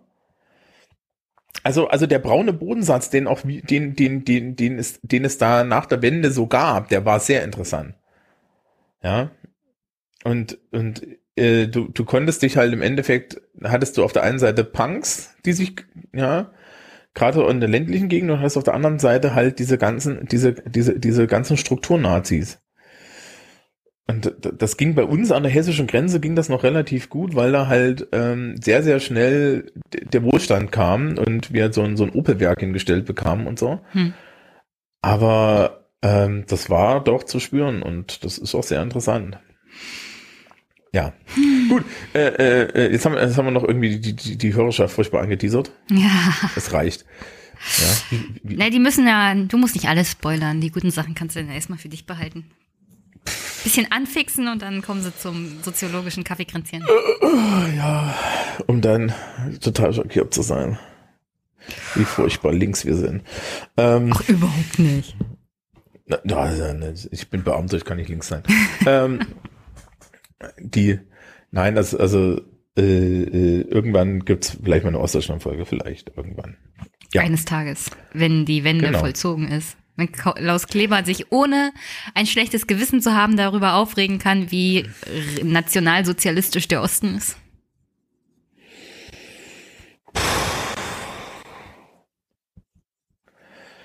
Wir haben nicht mal die Nazi-Aufarbeitung hingekriegt, ne? Wo? Das heißt also, wir müssen, wir müssen mit der DDR-Aufarbeitung, die können wir, die haben wir nicht hingekriegt.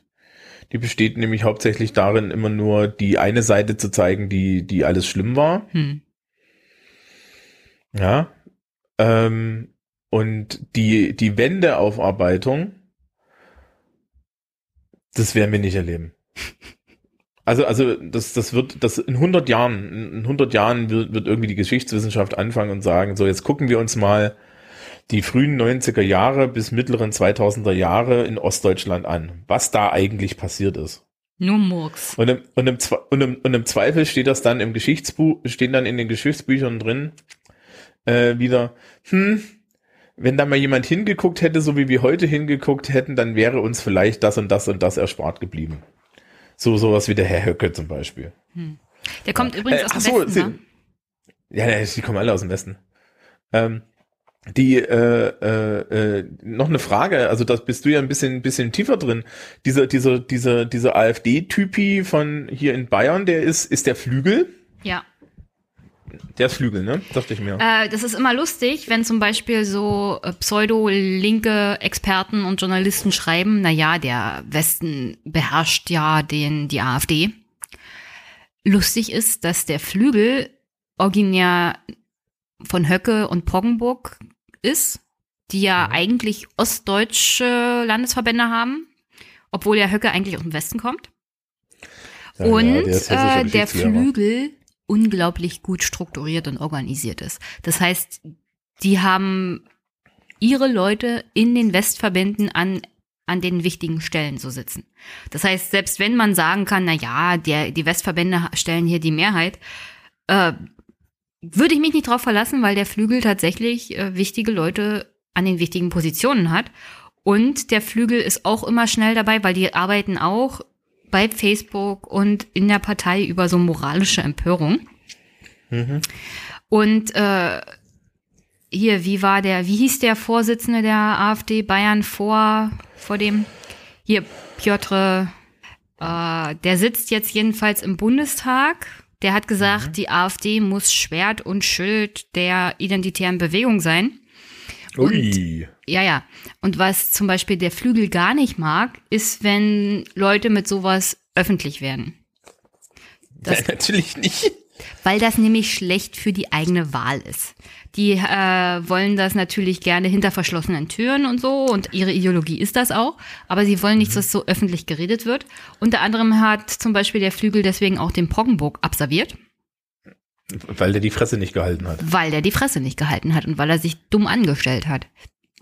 Aber der Flügel ist unglaublich gut organisiert und unglaublich gut vernetzt. Und äh, dieser Bayern-Vorsitzende ist auch ein Flügelmann.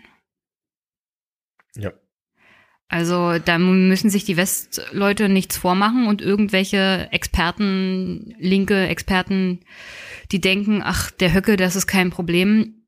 Mm, und dann schreiben sie, ja, liebe Ossis, ihr seid ja zu doof, ihr versteht nicht, dass der Höcke nichts zu sagen hat.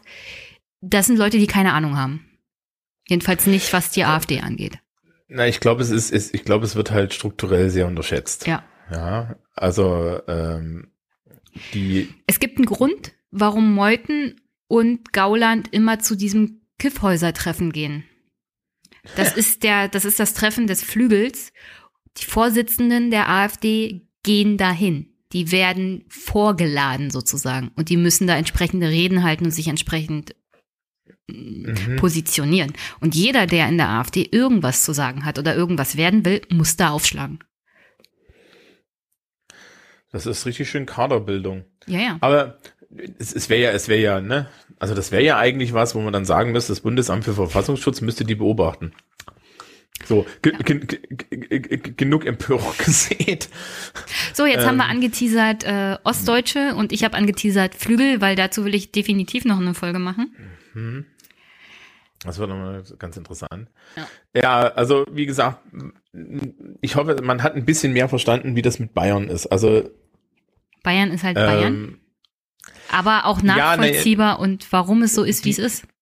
Die, die, wie gesagt, die Struktur nach außen, äh, die Struktur intern ist, ist wichtig und es ist halt nicht zu verstehen, wenn du nicht, äh, wenn du nicht eine gewisse Menge an, an Zeit hier irgendwie verbracht hast. Das ist auch so doof, wie das klingt, ja, aber mhm. das ist im Endeffekt bei allen Landtagswahlen auch so. Ja, wenn ich irgendwie, ähm, ich kann dir auch als Thüringer erklären, warum die äh, äh, die Linke in Thüringen gewonnen hat. Das kann, das kannst du auch erklären, ja. Also das ist alles nicht so ein Akt. Der Witz ist halt wirklich, das hängt dann auch daran, wie die, wie die Leute sind und welches Gefühl im Land ist und so weiter. Und das kann, das kann nicht, äh, man kann das halt nicht getrennt voneinander sehen. Und die Bayern und die, die CSU, das ist halt eine ganz spezifische Verbindung. Ja? Und ich, ich, ich, man hat es ja durchgeklungen, ich bin kein CSU-Wähler und ich, ich, ich habe auch nicht vor, denen den Steigbügel zu halten. Aber äh, man muss dann halt, man muss dann halt an der Stelle schon sagen, sie, sie sind, sie sind halt hier die Platzhirsche und sie haben das auch in den letzten Jahren gut gemacht. Ja. Also, mhm. so, so, so, so wie es tut. Also, was heißt weh tun? Es ist halt so, man kann ja so, man, man kann, man kann da ein bisschen neutral zu sein, ja, zu sagen, naja, ist schon, ist ja okay. Ne? Also, ja. Und das, das jetzt nicht unbedingt aus, aus, aus dem Gesichtspunkt heraus, dass ich die Beamter bin und so und so von denen Vorteile habe. Das ist übrigens so schön, ne? das kriege ich immer von meiner Mutter zu hören, dass ich jetzt dringend für die CSU sein muss, nur weil ich hier Beamter bin. Die hat noch nicht verstanden, wie das ist. Ja, es ist doch mir vollkommen egal, wer über mir Minister ist. Die Verwaltung kommt auch ohne Minister klar. Die Verwaltung kommt immer ohne Minister klar. Also wir kommen, wir, wir kommen übrigens, liebe Minister, falls ihr das hört, also wir kommen grundsätzlich weitaus besser ohne euch klar. ja. Wenn, wenn nicht, wenn, wenn nicht Leute von oben kommen und uns die ganze Zeit erzählen, was wir, was wir zu tun haben, sondern uns in Ruhe lassen, dann funktioniert das hier alles noch viel, viel besser. Ja. Gut. Gut. Dann wünsche ich dir einen schönen Tag. Ja, dir auch. Äh, das Wetter ist Mist, aber sonst wird's werden. Mm, naja, hier geht's. Aber du, du bist ja auch im Osten, ne? Da stehen, ja. stehen, stehen uns ja immer noch 80 Prozent nur des guten Wetters zu. Erst war es zu heiß, jetzt ist es zu kalt. Ja, und dann zwischendrin war es zu trocken. Naja, wenn es zu heiß ja. ist, ist es auch zu trocken. Nee, nicht zwingend. Also aus der Gegend, aus der ich komme, ursprünglich, so Kalto Fleming, wenn es da heiß ist, ist es trocken. Das ist da generell sehr trocken. So eine Art Wüste in Brandenburg. Mhm. Wir haben ähm, da die ähm, größte es, Wanderdüne Europas. Ja, und, und, und die ist gefüllt mit, mit hübschen, explodierenden. Ja. Es kommt daher, dass da die Russen so viel, so viel Zeug liegen gelassen haben, als sie abgezogen sind. Ja, ne, und man sich nicht gedacht hatte, wir räumen das mal weg. Wobei, es stimmt ja nicht mehr, es muss ja nur, muss ja nur ein Moorbrand kommen und ist das selbsträumend. Mhm.